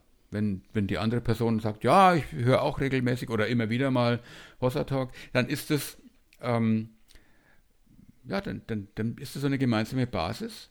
Ähm, und es geht ja jetzt speziell bei euch auch bis hin zu hm, Regionaltreffen und so weiter, wo sich Menschen dann sogar offline dann ja auch ähm, treffen, mehr oder weniger intensiv, aber äh, dieses Angebot gibt es und es äh, gibt ja wohl Gruppen, die sich auch regelmäßiger treffen und so. Und ihr kommt ja. äh, vor Ort, man kann euch auch anfassen dann. Also, wo wollte ich jetzt hin? Ähm. Du wolltest quasi sagen, dass Hossa Talk das Apostolikum ersetzen wird in Zukunft. Äh, und das sehen wir natürlich ganz genauso. Nicht. Deswegen habt ihr drei Folgen über, das Apostolikum gemacht. Genau. Ja. nein, nein, nein. Also ja, ja. Ich, ich, ich, wir haben kein Geld bekommen und wir zahlen auch kein Geld, nur um das nochmal ganz klar zu sagen. Und äh, Hossertalk soll auch nicht das Apostolikum ersetzen. nein, und ich habe außer Hossertalk ja auch noch ähm, ausgeglaubt, gerne zitiert und, ähm, und genau viel, manches andere. Ja, aber ausgeglaubt hat es nicht ins äh, Inhaltsverzeichnis äh, so, Das geschafft. müssen wir da, auch mal festhalten an dieser Stelle. Äh, darauf lege ich großen Wert. Läuft also unter Konsorten. genau. Ja, ja, ja, kleiner Scherz. Kleiner Scherz, Manu und Stefan. Ja, äh, Grüße gehen raus, natürlich. Ja, von mir auch. Ja. Ja. Aber das eine Frage finde ich, die ja spannend ist, mhm. wenn man sich diese, äh, diese Gruppen oder Aufbrüche oder wie auch immer man das nennen möchte, anschaut, ähm, mhm. dann daraus leitet sich ja auch diese Frage ab, über die wir so oft reden, weil die auch so unterschiedlich sind auf eine Weise. Mhm. Ne? Also die haben ja, ja genau. wahrscheinlich alle so einen, einen, ähnlichen Startpunkt, die kommen alle aus mehr oder weniger organisierten Strukturen raus, sagen, das mhm. möchten wir so aus inhaltlichen oder formellen Gründen möglicherweise oder beides nicht mehr und versuchen jetzt mal was anderes, bisschen freieres. So, ja. das heißt, die, die, die einzige Gemeinsamkeit, die ich auf den ersten Blick so ausmache, ist äh, Abgrenzung zu dem, was äh, vorher war. Da ist man sich vielleicht einig und danach wird es wild. Äh, und da habe ich mich gefragt, hast, siehst du mhm andere Gemeinsamkeiten? Also ist, ist, gibt es was, was den allen irgendwie äh, eigen ist, was man so sieht, vielleicht auch inhaltlich oder was so der Kern ist von dem Ganzen, was die gemeinsam haben? Ja.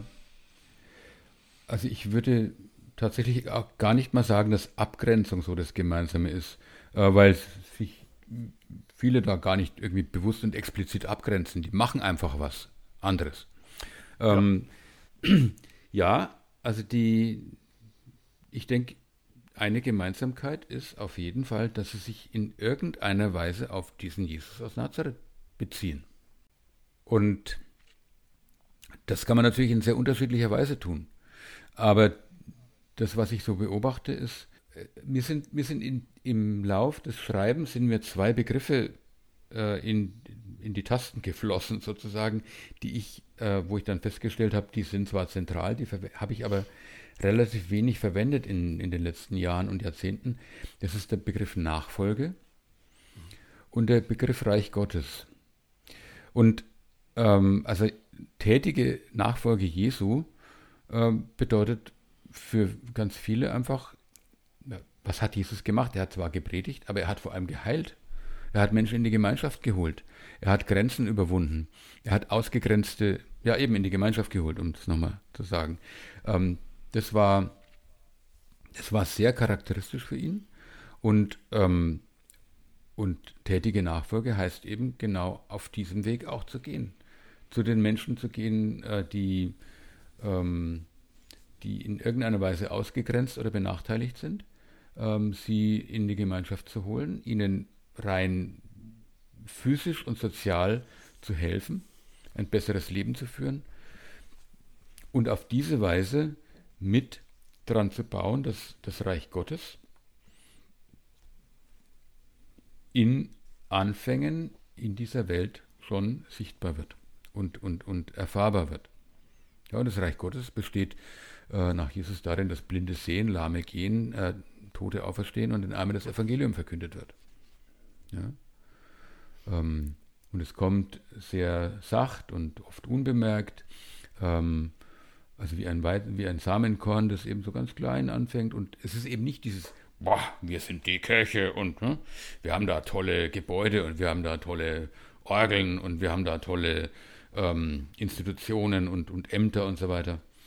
Das hat ja alles seine historischen Gründe, dass das so ist und, und soll gerne von mir aus auch weiterhin so bleiben, aber es entsteht einfach was Neues.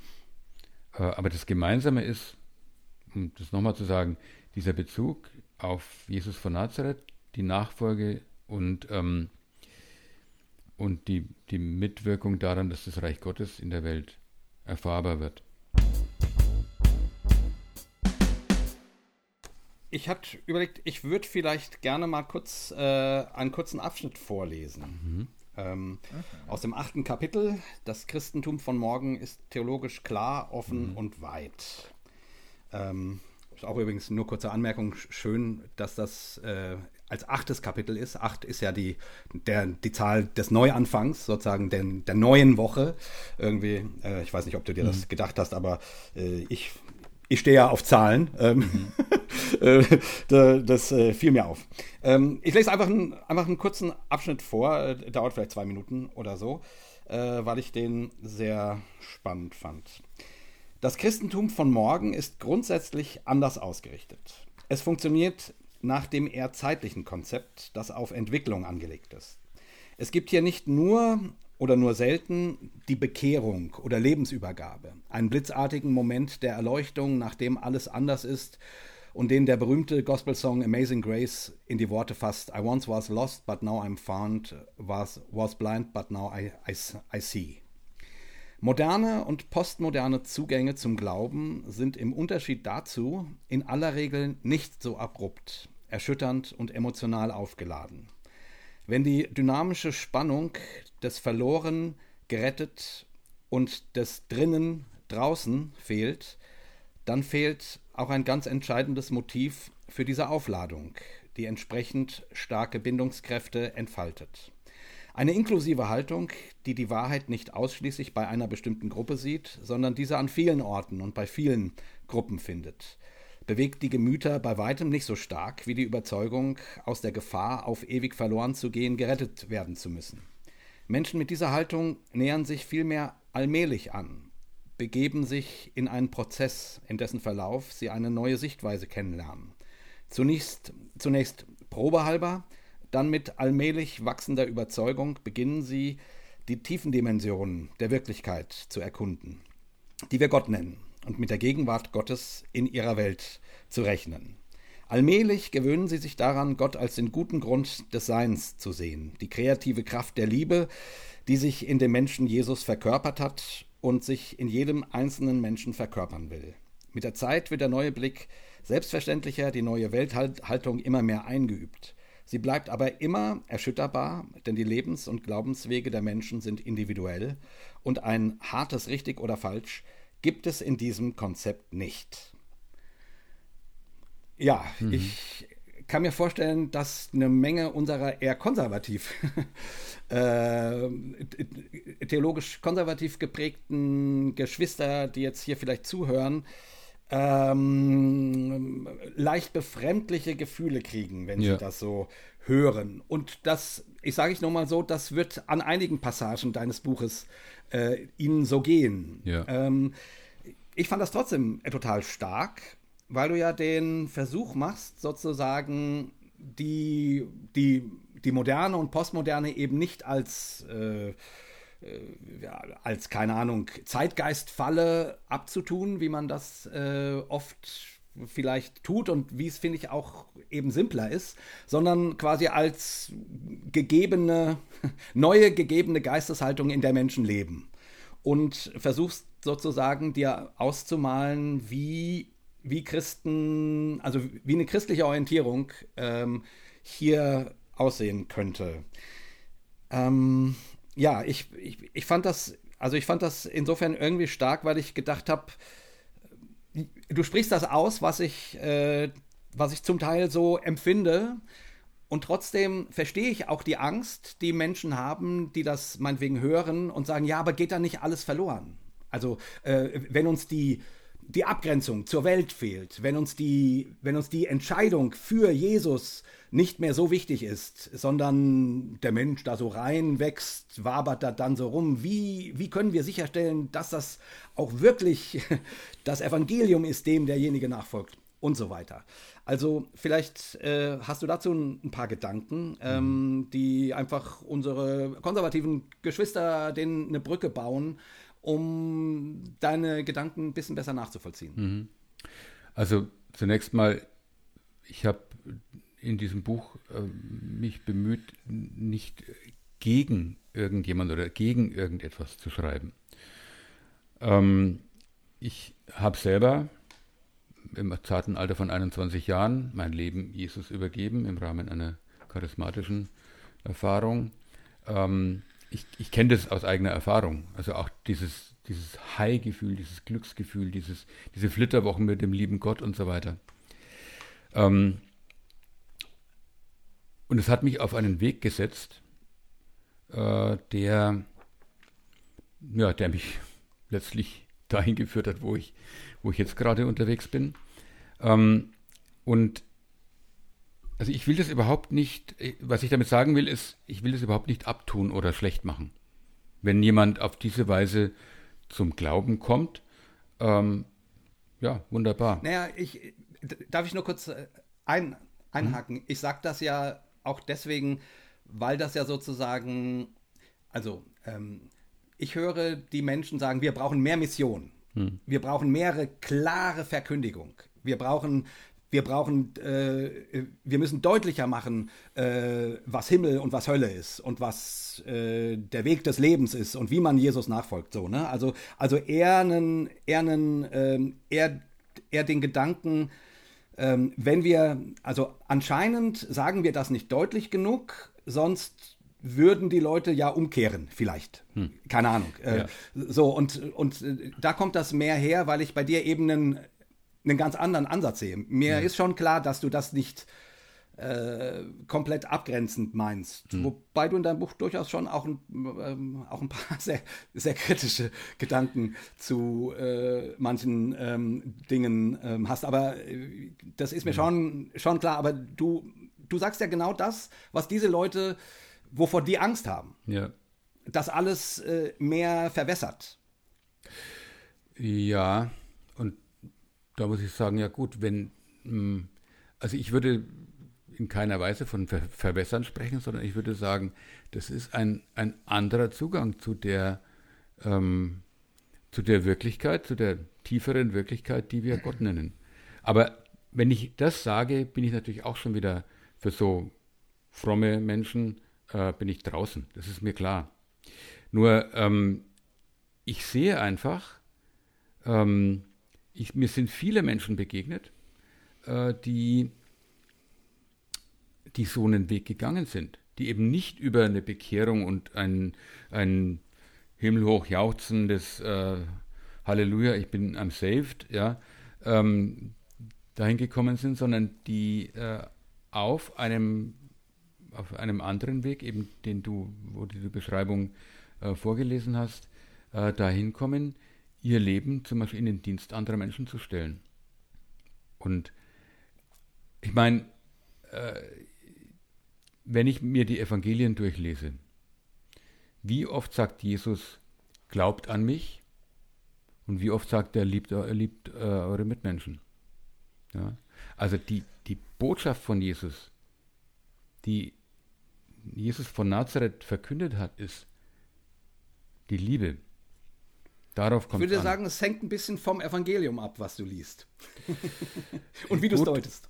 Ja, ich nehme die Synoptiker, gut, ja. Ähm, bei Johannes klingt das durchaus so, ne? Nach glaubt an, an mich. Ich bin die Tür, ich bin das Brot des Lebens, ich bin der Weinstock äh, ja, und so weiter, ne? Okay, aber mein, da, da könnte man jetzt theologisch ziemlich tief einsteigen, gerade in diesen berühmten Satz, ich bin der Weg, die Wahrheit und das Leben. Ja. Ähm, äh, soll ich? Gerne, du bist der Gast. Also, ja, nur, ich, nur, also ich mache es nur kurz. Ähm, viele haben das ja sicher auch schon so oder so ähnlich gehört. Ähm, diesen Satz muss man nicht so verstehen. Nur wer ähm, in der Weise, wie diese Gruppe das verkündet, an mich glaubt, nur der ist auf dem, auf dem Weg und nur der hat die Wahrheit und nur der hat das Leben. Man kann es genauso äh, verstehen wo Menschen auf dem Weg sind, da bin ich, denn ich bin der Weg. Wo Menschen nach der Wahrheit suchen, suchen sie nach mir, denn ich bin die Wahrheit. Wo Menschen zum sinnvollen äh, und erfüllten Leben finden, sind sie bei mir, denn ich bin das Leben. Ja? Also wir ja. haben einfach eine bestimmte, oder nicht wir, sondern diese Gruppen, von denen du sprichst, oder diese Menschen, von denen du sprichst, ähm, haben einfach eine bestimmte Auslegungstradition. Ja, die, die verstehen dieses Jesuswort, bei dem einen zu bleiben, in einer ganz bestimmten Weise. Ist in Ordnung. Äh, ich würde mir wünschen, dass sie akzeptieren, dass, es, dass man das auch anders verstehen kann. Und wenn sie es nicht akzeptieren, gut, bleibe ich mir immer, bleibt mir immer noch die Freiheit, es für mich anders zu verstehen und, und, und andere Menschen äh, zu dieser anderen Sichtweise einzuladen. Ja, mhm. ähm, darf ich trotzdem mhm. nochmal nachfragen? fragen. Also ich, ich, ich spiele jetzt mal hier so ein bisschen ja. Anwalt des evangelikalen Teufels. Ähm, ähm, gut. Die Hörnchen da, die aus deiner Mütze sprießen. Ja, ja, genau. äh, also, wie gesagt, du, du, du sprichst ja ähm, ähm, immer davon, das Christentum von morgen, also du ziehst zumindest Linien, die du heute siehst, weiter aus und dabei spielen dann eben auch bestimmte theologische Konzepte mhm. eine Rolle oder wo du sagst, du glaubst nicht mehr, dass das und das funktionieren wird. Hm, wo, also wenn man jetzt so im europäischen äh, Bereich guckt, okay, da bin ich ein Stück weit bei dir, weil dort funktionieren ja auch die evangelikalen äh, Modelle nicht. Nicht wirklich. Also klar gibt es da mal irgendwie eine Bewegung äh, äh, und, und, so wie es immer ist, wenn was neu ist, äh, die ziehen auch mal viele Leute an und dann 30 Jahre später gibt es die nächste und so weiter. Also es ist irgendwie, mhm. aber nicht so, dass man sagen könnte, wow, das Ding zieht. Aber ja. im, im, weltweiten Bereich äh, hat ja dieses evangelikal-charismatische Bekehrungschristentum, mhm. ähm, was auch durchaus äh, sehr konservativ ist und sehr auf äh, drinnen und draußen, also genau das, wo du sagst, das siehst du nicht für die Zukunft des Christentums, die darauf sehr großen Wert legen, die sind ja wahnsinnig erf erfolgreich. Mhm. Warum hast du nicht an denen Maß genommen? weil wir in einer ganz anderen gesellschaftlichen Situation leben, in einer ganz anderen historischen Situation leben. Ähm, man, kann die, man kann das Leben in, in Brasilien meinetwegen oder auch in den äh, US-Südstaaten nicht mit dem Leben in, in, in, in der Bundesrepublik Deutschland äh, in eins setzen. Ähm, Warum?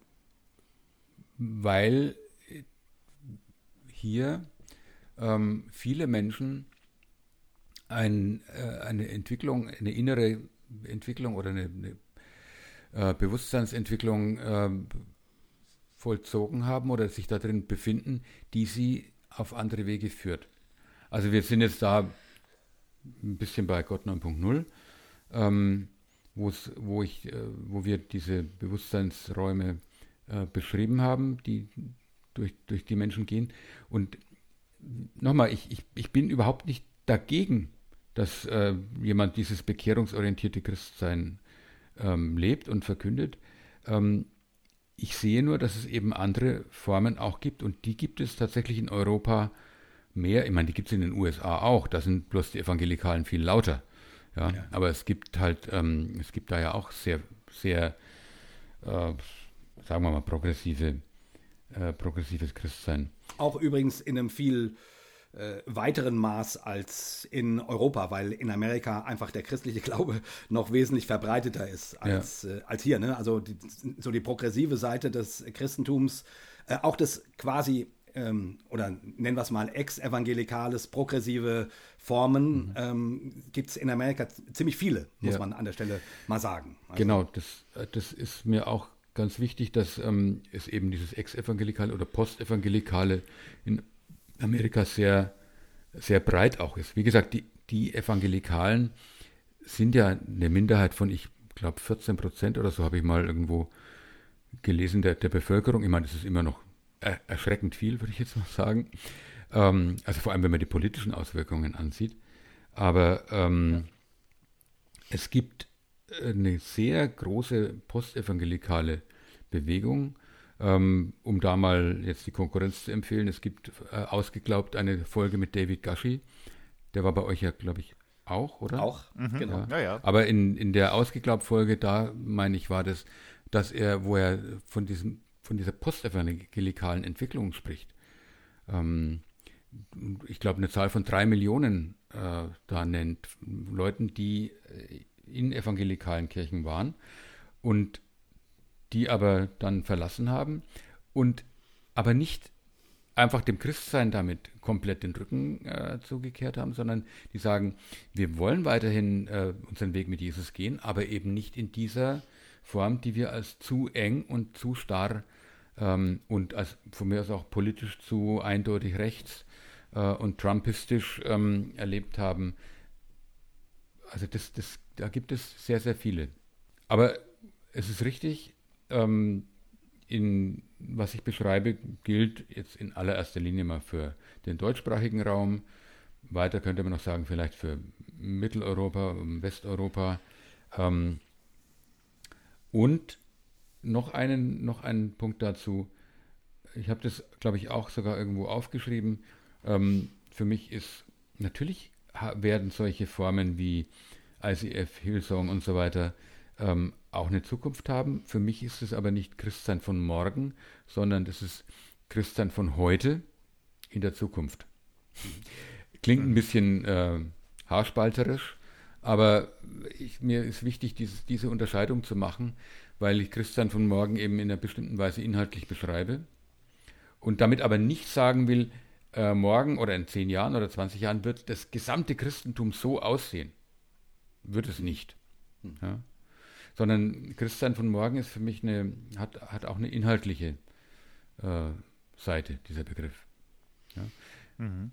Es wird auch die Volkskirche, habe ich ja schon jetzt zweimal gesagt, in, in 20, in 40 Jahren noch existieren. Davon gehe ich aus. Aber es ist eben kein Christsein von morgen, sondern es ist die Kirche von heute, die sich in die Zukunft weiter, die weiter in die Zukunft geht. Mhm. So. Mhm. Ich hoffe, das kommt jetzt nicht irgendwie arrogant rüber, als wäre morgen was Besseres oder so. Nee, aber ja. mich, mich interessiert, wieso du meinetwegen äh, eine Bewegung wie, wie Hillsong oder ICF als eine Kirche von von heute siehst und eine Bewegung wie Polylux oder, äh, oder was du ansonsten so diese kleineren Movements äh, oder ähm, oft ja nicht mal nicht mal Movements, sondern Einzelinitiativen, mhm. äh, wieso du das sozusagen als die, äh, also nicht im Gegensatz dazu, aber trotzdem äh, ja mehr in die, zu, in die Zukunft verlängerst, als das, wo du die größere Zukunft oder Zukunftswahrscheinlichkeit siehst. Das interessiert mich, warum du sozusagen, wie du darauf kommst, dass das eine von heute ist und das andere von schon von morgen, obwohl es ja auch heute ist. Ähm, also das hängt schon damit zusammen, dass ich sehe, dass die, dass die Kirche von heute sehr an Attraktivität verliert. Äh, lassen wir mal das Wort Attraktivität weg. Ähm, sehr an, an, Mitgliedern verliert, an Einfluss verliert, ähm, auch an Möglichkeiten verliert, an Ressourcen verliert. Ähm, ja. Und wie du gesagt hast, also auch, ähm, auch diese großen neuen Freikirchen, die da so entstanden sind, ich glaube auch, dass das nicht äh, etwas ist für die Ewigkeit. Ja. Ähm, das hängt, zum einen hängt es stark an, an Gründerpersönlichkeiten.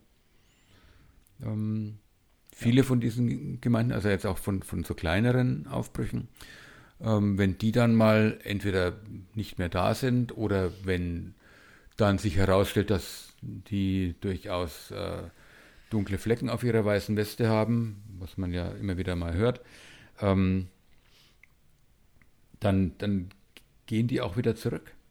Ja? Äh, manche, manche solche Gemeinden gehen dann auch ein, verschwinden. Die ganze, also ich glaube nicht, dass das wirklich ein nachhaltiges, ähm, ein, ein, eine nachhaltige Entwicklung ist. Es wird immer wieder solche Aufbrüche geben, das glaube ich schon. Also es wird immer wieder Leute geben, die mit Halleluja und Jesus liebt dich und du musst ihm nur nachfolgen, sonst kommst du in die Hölle, ähm, die, die damit Menschen ansprechen können. Das wird es vermutlich in tausend Jahren auch noch geben.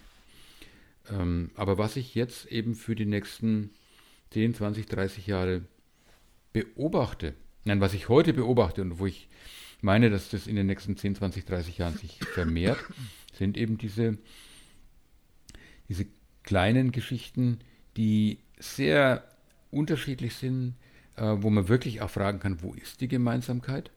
Ähm, und ich sehe das so ein bisschen, äh, ich sehe die, die Christenheit, um es jetzt mal so zu sagen, in einer, in einer vergleichbaren Situation wie die ersten Christen im, im ersten Jahrhundert, in den ersten paar Jahrzehnten nach ja. Jesu Tod und Auferstehung, wo es ja auch ganz unterschiedliche Ansätze gab, ganz unterschiedliche Entwürfe ähm, und wo man auch fragen kann, ja, wo war denn da jetzt dann die Gemeinsamkeit?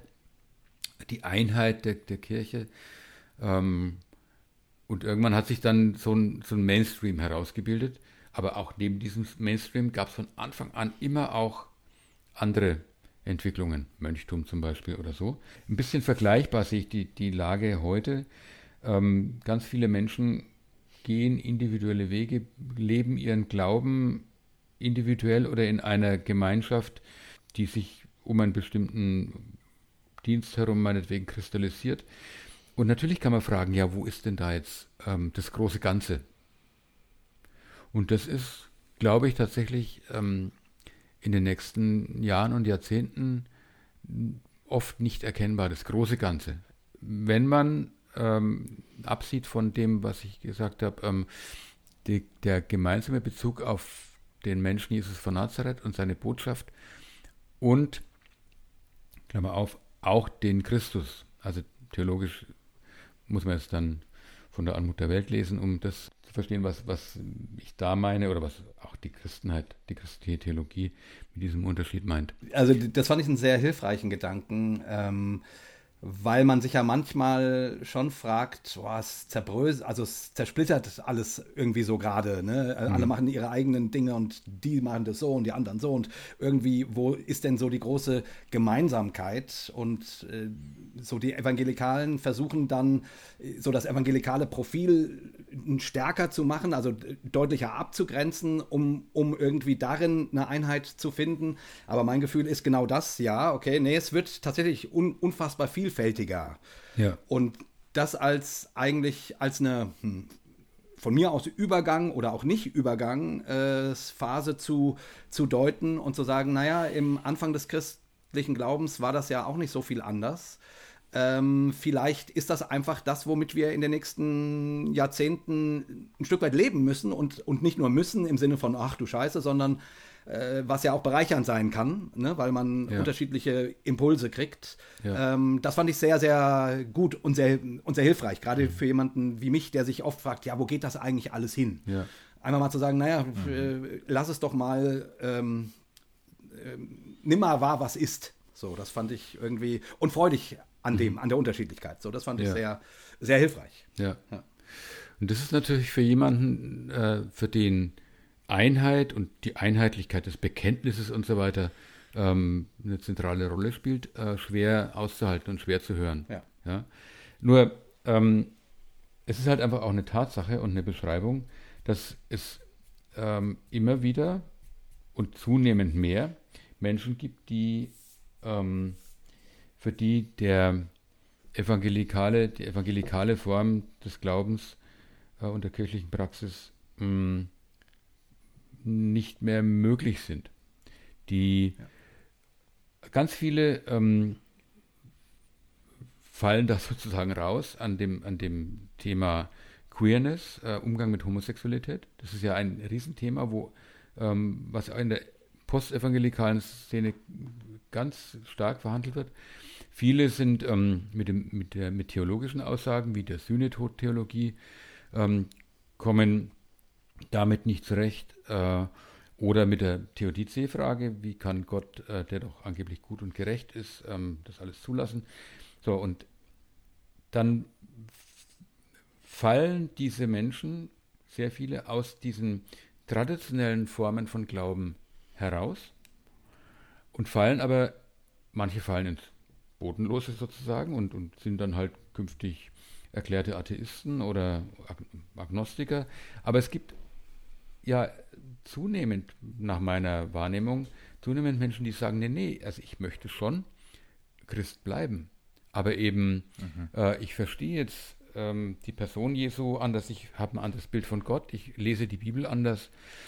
Ähm, und also das ist das, was ich gemeint habe mit, mit, der, mit der Kapitelüberschrift, die du auch äh, zitiert hast. Äh, das Christentum von morgen ist ähm, theologisch klar, offen und weit. Also theologisch klar heißt, wir bekennen uns wirklich als Christen. Ähm, wir arbeiten, wir, wir schätzen Hindus, Muslims, Juden, äh, Buddhisten sehr, arbeiten ja mit ihnen zusammen, äh, sind mit ihnen im Dialog, aber ich verstehe mich als Christ. Mein Weg ist der, der Nachfolger von Jesus Christus. Ähm, aber ich sage nicht, dass das der Weg für alle sein muss. Ja, also das ist das theologisch klar. Und dann aber eben auch offen und weit. Ja, offen für andere und weit im Sinn von ähm, ein Gottesbild, das einfach viel mehr Weite atmet. Ja, mhm. Wie das eben äh, viele Menschen erleben, die äh, aus dem evangelikalen sich verabschieden oder herausfallen oder hinausgedrängt werden. Da gibt es ja ganz unterschiedliche Wege. Kannst du vielleicht gerade dazu noch ein paar Sätze sagen, weil das schon sehr auffällig ist, wie, wie offen du ähm, anderen Religionen gegenüberstehst ähm, und sozusagen das jetzt ja eben auch so formuliert hast. Ähm, also, äh, ich sag mal so, ähm, Grundständig ist das Christentum ja mal angetreten nach dem Motto, äh, wir haben den Messias gefunden oder der Messias hat uns gefunden, der heißt Jesus Christus äh, und das ist was ganz Besonderes, weil einen gekreuzigten Gott, den findet ihr sonst nirgendwo und einen Auferstandenen natürlich. Mhm. Ähm, und, äh, und Menschen, die denen das sehr, sehr wichtig ist, die haben natürlich immer Angst, dass das verwässern könnte, mhm. sozusagen. Und ja. wenn du davon sprichst, äh, ja, also du hast eine sehr positive, ähm, einen, einen, sehr positiven, freundlichen Umgang mit anderen Religionen. Mhm. Und ich könnte mir vorstellen, dass das für manche Menschen verwunderlich ist oder mhm. die, die, die, die, ähm, ähm, ne, also ich, ich, ich versuche wieder unsere konservativen äh, ja. Zuhörenden ins Boot zu holen, ähm, ähm weil ich, weil ich deine Gedanken eigentlich ganz spannend finde. Also mhm. vielleicht kannst du das noch mal ein bisschen aufbereiten, ja. wieso du an dieser Stelle ja nicht die klassische, nicht den klassischen Weg der Abgrenzung fährst. Ja. Also zunächst mal, ich würde auch sagen, ja, wir haben was ganz Besonderes. Einen gekreuzigten und auferstandenen Gott hat sonst keiner. Das ist, deswegen bin ich Christ, weil mir Gott Amen. in dieser Gestalt begegnet ist. Das ist der entscheidende Satz, weil mir Gott in dieser Gestalt begegnet ist. Zwei Dinge dazu. Das eine ist, meine Offenheit für andere Religionen hat mit einer Grundketzerei zu tun, der ich äh, mich schuldig bekenne. Ich glaube an die Allversöhnung ich glaube, ich glaube, es gibt die Hölle, aber die Hölle ist leer. Zumindest nach meinem Tod. Jetzt leben viele Menschen in der Hölle, ähm, aber nach dem Tod ist die Hölle leer. Nicht immer der Satan ist da, weil ähm, auch der irgendwann zu Gott zurückkehrt. Das ist meine Grundketzerei, aber auf, auf dieser Basis kann ich sagen, ja gut, es gibt dann eben auch ganz unterschiedliche Wege, Gott zu begegnen. Ich würde sogar sagen, Gott geht unterschiedliche Wege zu den Menschen. Ähm, Jesus Christus ist ein Weg. Äh, jetzt höre ich schon den Scheiterhaufen knis knistern, aber ähm, ich auch. ähm, das, ich habe zwei Dinge angekündigt. Das ist das eine. Das zweite ist ein wirklich, ähm, ich habe es genannt, meine, eine meiner Bekehrungen, äh, ein Erlebnis, das ich hatte in, in Jerusalem auf heiligem Boden. Äh, ich saß in der Kapelle Dominus Flevit, also wo Jesus der Tradition nach äh, über Jerusalem geweint hat und gesagt hat, ähm, ich wollte euch wie ein, eine Henne unter meine Flügel sammeln, aber ihr habt nicht gewollt und deswegen wird kein Stein auf dem anderen bleiben von dieser Stadt. Ähm, da saß ich und habe so dieses Panorama von Jerusalem vor mir gesehen. Und während dieser Israelreise habe ich ähm, das Buch Die Quelle gelesen von James Mitchener. Das ist so eine Geschichte Israels von vor Abrahams Zeiten bis heute. Und aus den Seiten quillt Blut. Es ist so unendlich viel, es gab so viel, unendlich viel Krieg und Leid und Mord und Totschlag um diese Stadt und um die Frage, wer, welcher Gott ist der richtige Gott. Und ich sitze da, sehe dieses Bild von der Henne, die da versucht, ihre Küchlein unter ihre Flügel zu sammeln. Dahinter, durch, durch ein Glasfenster, die Silhouette von Jerusalem, mit der Al-Aqsa-Moschee, mit dem Felsendom, ähm, mit den ganzen Kirchtürmen, mit den ganzen Minaretten. Und da war es mir irgendwie klar, Ich bin Christ deswegen, weil Gott mir in dieser Gestalt begegnet ist. Und wenn ich in Kairo geboren wäre oder in Dubai, dann wäre ich Muslim. Und wenn ich in Kalkutta geboren worden wäre oder in Neu-Delhi oder in irgendwo auf dem Land in Indien, dann wäre ich Hindu. Und wenn ich in Japan geboren wäre, wäre ich entweder gar nichts oder Shintoist oder Buddhist oder sonst was. Also ich, ich, ich kann es überhaupt nicht verstehen, wie jemand von der Liebe Gottes sprechen kann und sagen, aber die gilt jetzt nur für 500.000 Menschen. Und alle anderen Milliarden gehen ins ewige Feuer. Sorry. No way. Das ist kein liebender Gott. Also ich, äh, für mich ist es ein, eine tiefste Glaubensüberzeugung, dass Gott alle Menschen liebt. Und wenn Gott einen Menschen liebt, dann gibt er ihn nicht verloren. Und wenn der Mensch 80 Jahre seines Lebens jeden Tag sagt, jeden Tag Gott verflucht und sagt, ich glaube nicht an dich, dich gibt's nicht, äh, ja, Gott lässt ihn nicht los. Das ist so meine ketzerische, aber tiefe Überzeugung.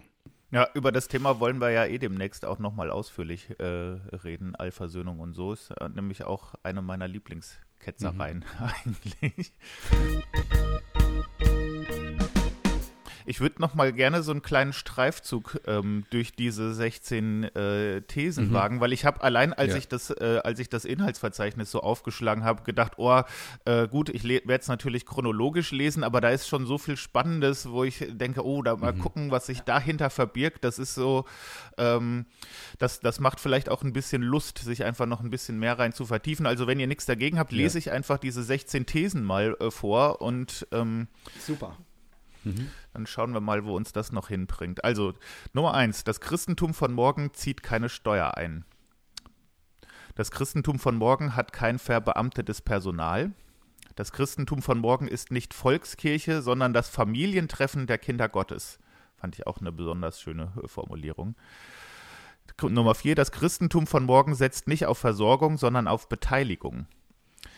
Das Christentum von morgen lebt in einer bunten Vielfalt an Formen, die sich auch immer wieder ändern können. Das Christentum von morgen besitzt keine Immobilien. Das Christentum von morgen kennt Verbindlichkeit nur auf Zeit.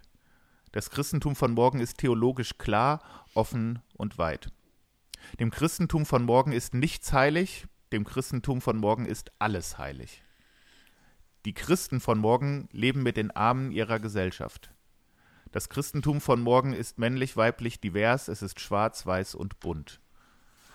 Das Christentum von morgen ist demütig, es tut Buße. Das Christentum von morgen hat keine missionarische Agenda, aber es lebt einen glaubwürdigen Lebensstil. Das Christentum von morgen übt sich in der Arkandisziplin, es betet und tut das Gerechte. Das Christentum von morgen schert sich nicht um Konfessionsgrenzen. Das Christentum von übermorgen wird möglicherweise wieder ganz anders aussehen als das Christentum von morgen. Das sind die, die 16 Thesen, die natürlich dann alle ganz viel, ganz viele Unterpunkte noch haben, auf die du das runterbrichst. Aber ich finde, allein wenn man die nur so aufschreiben würde, äh, ist das ja schon super, super spannend an Beobachtungen und was da so alles drinsteckt. Und ich habe mich so gefragt, ähm, mhm. gibt es da so, ist, ist eine These, wo du so sagst, äh, die ist mir eigentlich besonders nah oder besonders wichtig? Man könnte ja auch fragen, warum eigentlich 16, könnten ja auch 15 oder 17 oder 23 oder irgendwas äh, sein. Ne? Aber das, das sind ja deine Beobachtungen. Ist so eine dir besonders, mhm. äh, die, die du besonders hochhalten würdest? Ja, ähm, und, und das ist die, von der ich dann am Anfang des Kapitels schreibe. Äh, diese Aussage ist mehr als alle anderen ein, ähm, keine Beschreibung, sondern, Moment, ich, ich, lese es mal selber vor, ich lese es mal direkt vor, damit ich. Von allen Thesen oder Kapitelüberschriften in diesem Buch beschreibt diese wohl am wenigsten die Wirklichkeit und am meisten ein Ideal, vielleicht auch ein, einen Auftrag für die Christenheit von morgen. Jetzt könnt ihr mal raten, welches von den 16 das ist. Es ist die Kapitel 10, die Christen von morgen leben mit den Armen ihrer Gesellschaft. Oh ja. Ich halte es für ein ganz wesentliches Merkmal, dass äh, die Armen äh, nicht nur als Empfängerinnen und Empfänger der Nächstenliebe, nicht als Objekte der Fürsorge nur gesehen werden, sondern als gleichberechtigte, äh, geliebte und mit, äh, mit an, im Boot sitzende Subjekte von Kirche. Und das ist zum Beispiel äh, in Brasilien, äh, um da nochmal zurückzugreifen, da, da ist es so. da diese evangelikalen äh, Pfingstkirchen, die, die sind ganz stark in den Favelas. Bei uns, ähm, die Volkskirchen, von den Freikirchen kann ich es nicht sagen, die kenne ich zu wenig, aber die Volkskirchen, und sagen wir die evangelische Kirche, die ich kenne, die bayerische evangelische Kirche, um es jetzt mal ganz genau zu sagen, ähm, ist doch, sagen wir mal, eher bürgerlich. Ähm, und hat wenig Zugang zu anderen Milieus wie dem prekären Milieu oder den Menschen, die halt wirklich äh, Schwierigkeiten haben, ihren Lebensunterhalt zu bestreiten. Und wenn sie vorkommen, äh, die Armen, um bei dem Begriff zu bleiben, dann eben, wie gesagt, als Objekte der Fürsorge und der Diakonie. Was ja auch gut ist, ich will da ja gar nichts dagegen sagen. Nur es gäbe noch mehr. Ähm, ja. Und, und deswegen, das ist zum Beispiel einer der Punkte, warum mir Polylux so gefällt. Oder auch der, der Ableger, den es dann in Iserlohn gibt, die ähm, Lampion-Gemeinschaft. Äh, die sind einfach, die sagen einfach, ja, wir, wir wollen dorthin, wo die Menschen wenig haben. Und wir wollen auch selber dann wenig haben. Ich meine, wenn man sich anschaut, die ersten Jünger von Jesus, da gab es natürlich auch den Ratsherrn Nikodemus, um das Johannesevangelium gleich da auch nochmal wieder äh, zur, zu seinem Recht zu bringen. Aber das waren in, in aller Regel waren das arme Fischer, Bauern. Jesus selber war sicher nicht der Erbe von einem großen, gut gehenden Zimmermannsbetrieb, sondern der war, hat halt, war halt Bauarbeiter. Ja. Im, also vor allem im, im 19. und 20. Jahrhundert hat halt ähm, haben, hat die evangelische Kirche, um dabei zu bleiben, äh, den Anschluss an die Armen, auch an, auch an die Arbeiterschaft, äh, an die Unterprivilegierten ziemlich weitgehend verloren. Und das ist ein großer Verlust und ein sehr beklagenswert. Ich habe auch kein Rezept, wie das gehen kann. Also das, das, ganze Buch ist ja kein Rezeptbuch. So müsst ihr es machen, dann, dann wird die Kirche wieder neu und wird überleben. Ne?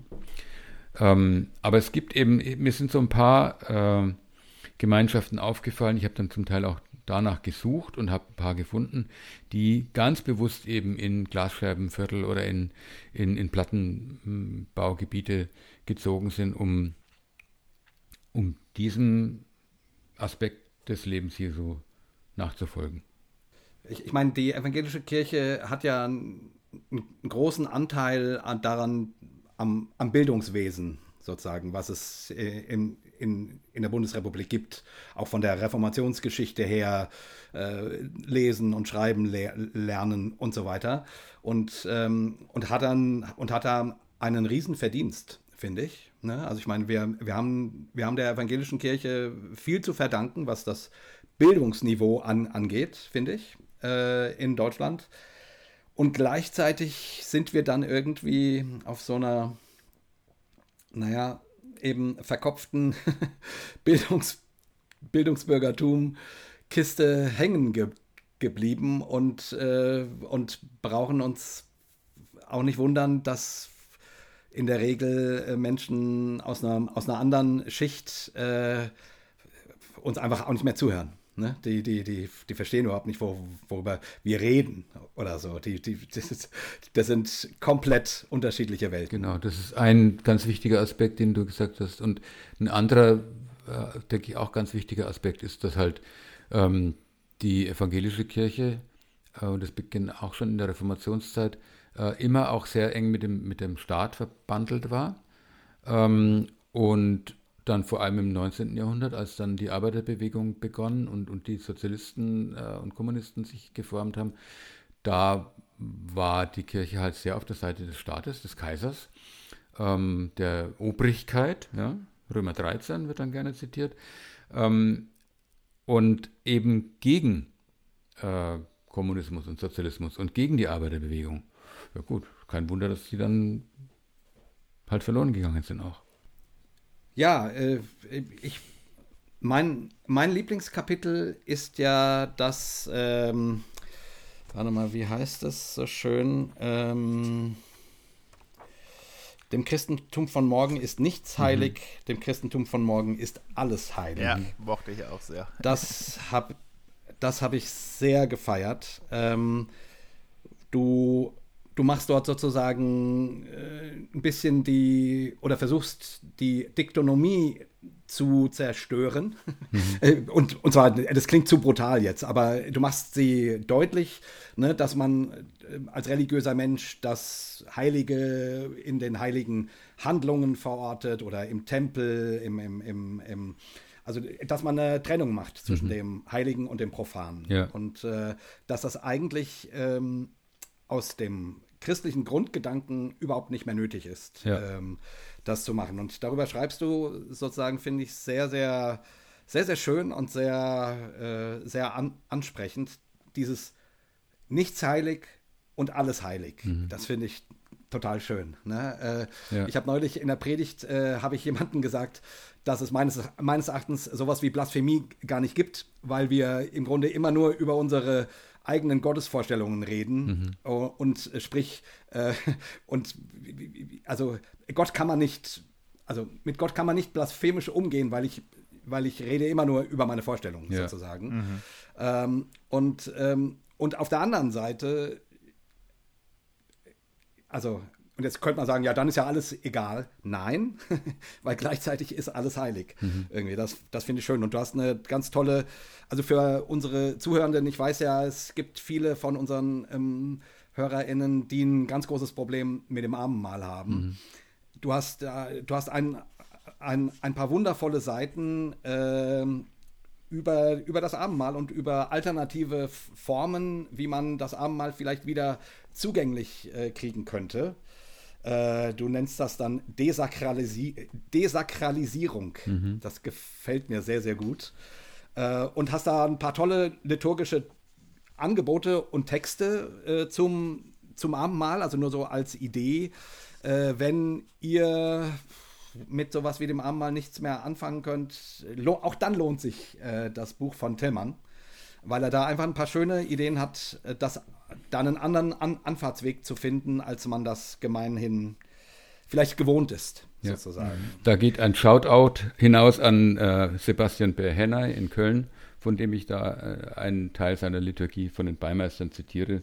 Also ja. das ist nicht auf meinem äh, Mist gewachsen, aber also vielen Dank, Sebastian, wenn, du es hören solltest, dann sei gegrüßt.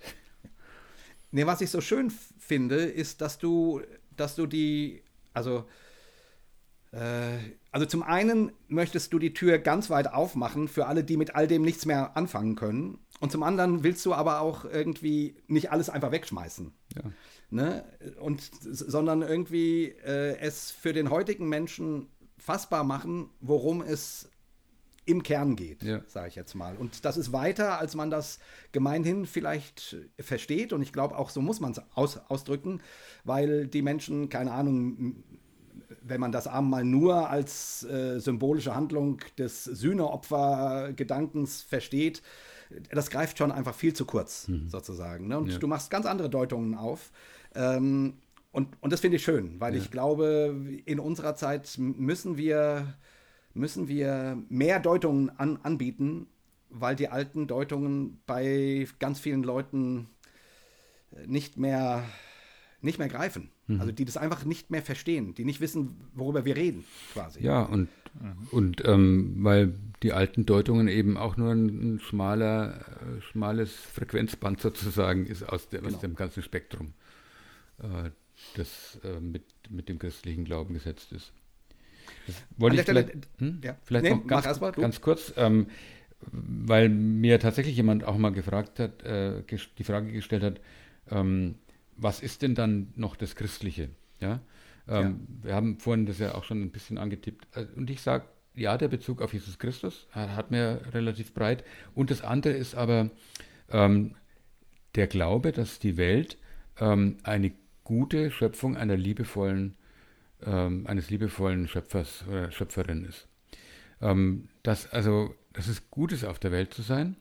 Und ähm, deswegen begegnet mir in allem, was ist, eben die Liebe des Schöpfers oder der Schöpferkraft.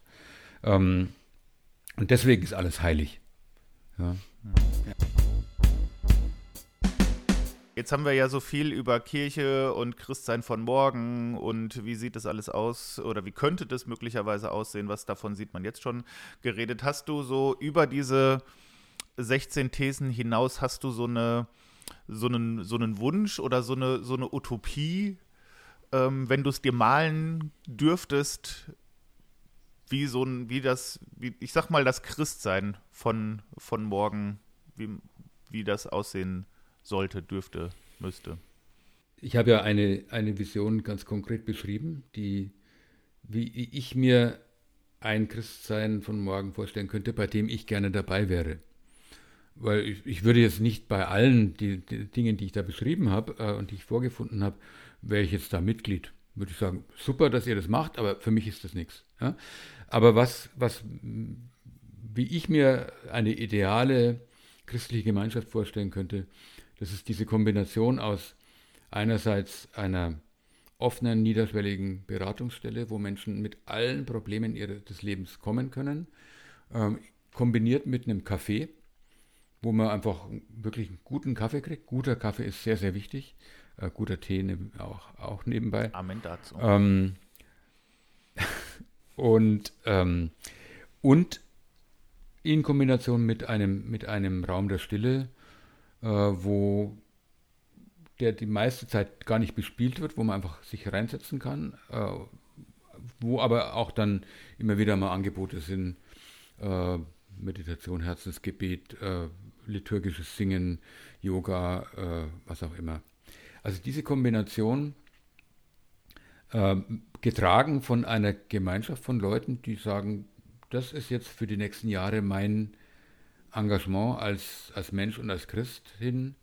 Das wäre so meine persönliche Idealvorstellung, wo ich sagen würde, da verwirklicht sich, verwirklicht sich ganz viel von dem, wie ich mir christliche Gemeinschaft vorstelle. Jo. Jo. Dann, äh, dann bleibt uns nur äh, dein Buch nochmal zu empfehlen. Nicht nur, weil dort Hossa Talks sogar im Inhaltsverzeichnis steht. Äh, genau. Ähm, Kirche am Ende, 16 Anfänge für das Christsein von morgen. Äh, genau, 16 Anfänge.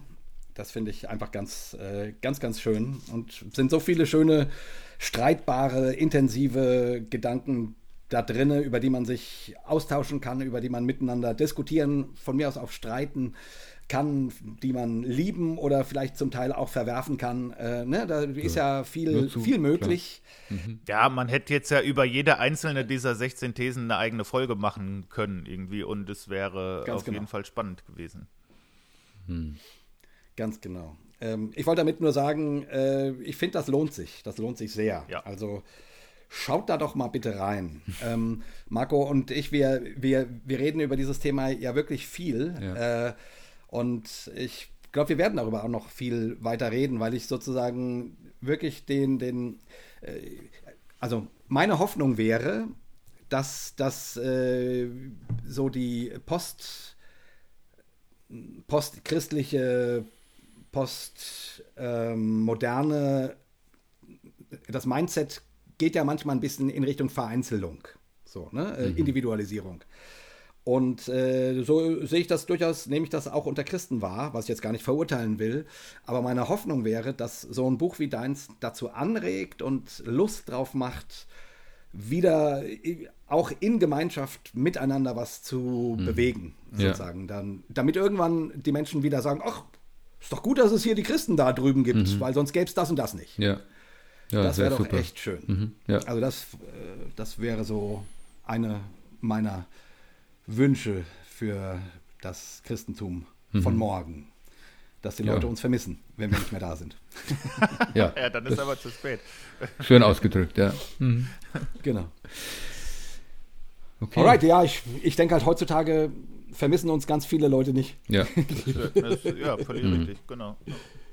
Dann, äh, ja, dann verabschieden wir uns für die nächsten 14 Tage und ähm, äh, ja, wünschen euch zwei tolle Wochen, gute Gedanken und ähm, freuen uns, wenn ihr uns wieder einschaltet und schreibt uns doch, kommentiert äh, zu dieser Folge, was euch wichtig geworden ist oder auch, wo ihr Nachfragen habt oder so. Ähm, hat mich sehr gefreut, dass in den letzten Wochen äh, gab es äh, wieder vermehrt Diskussionen und Austausch bei uns im, im, im Forum. Das fand ich ganz, ganz schön. Genau, in diesem ja. Sinne wünschen wir uns allen und euch äh, eine tolle Zeit und verabschieden uns mit einem dreifachen Hossa! Hossa! Hossa! Hossa.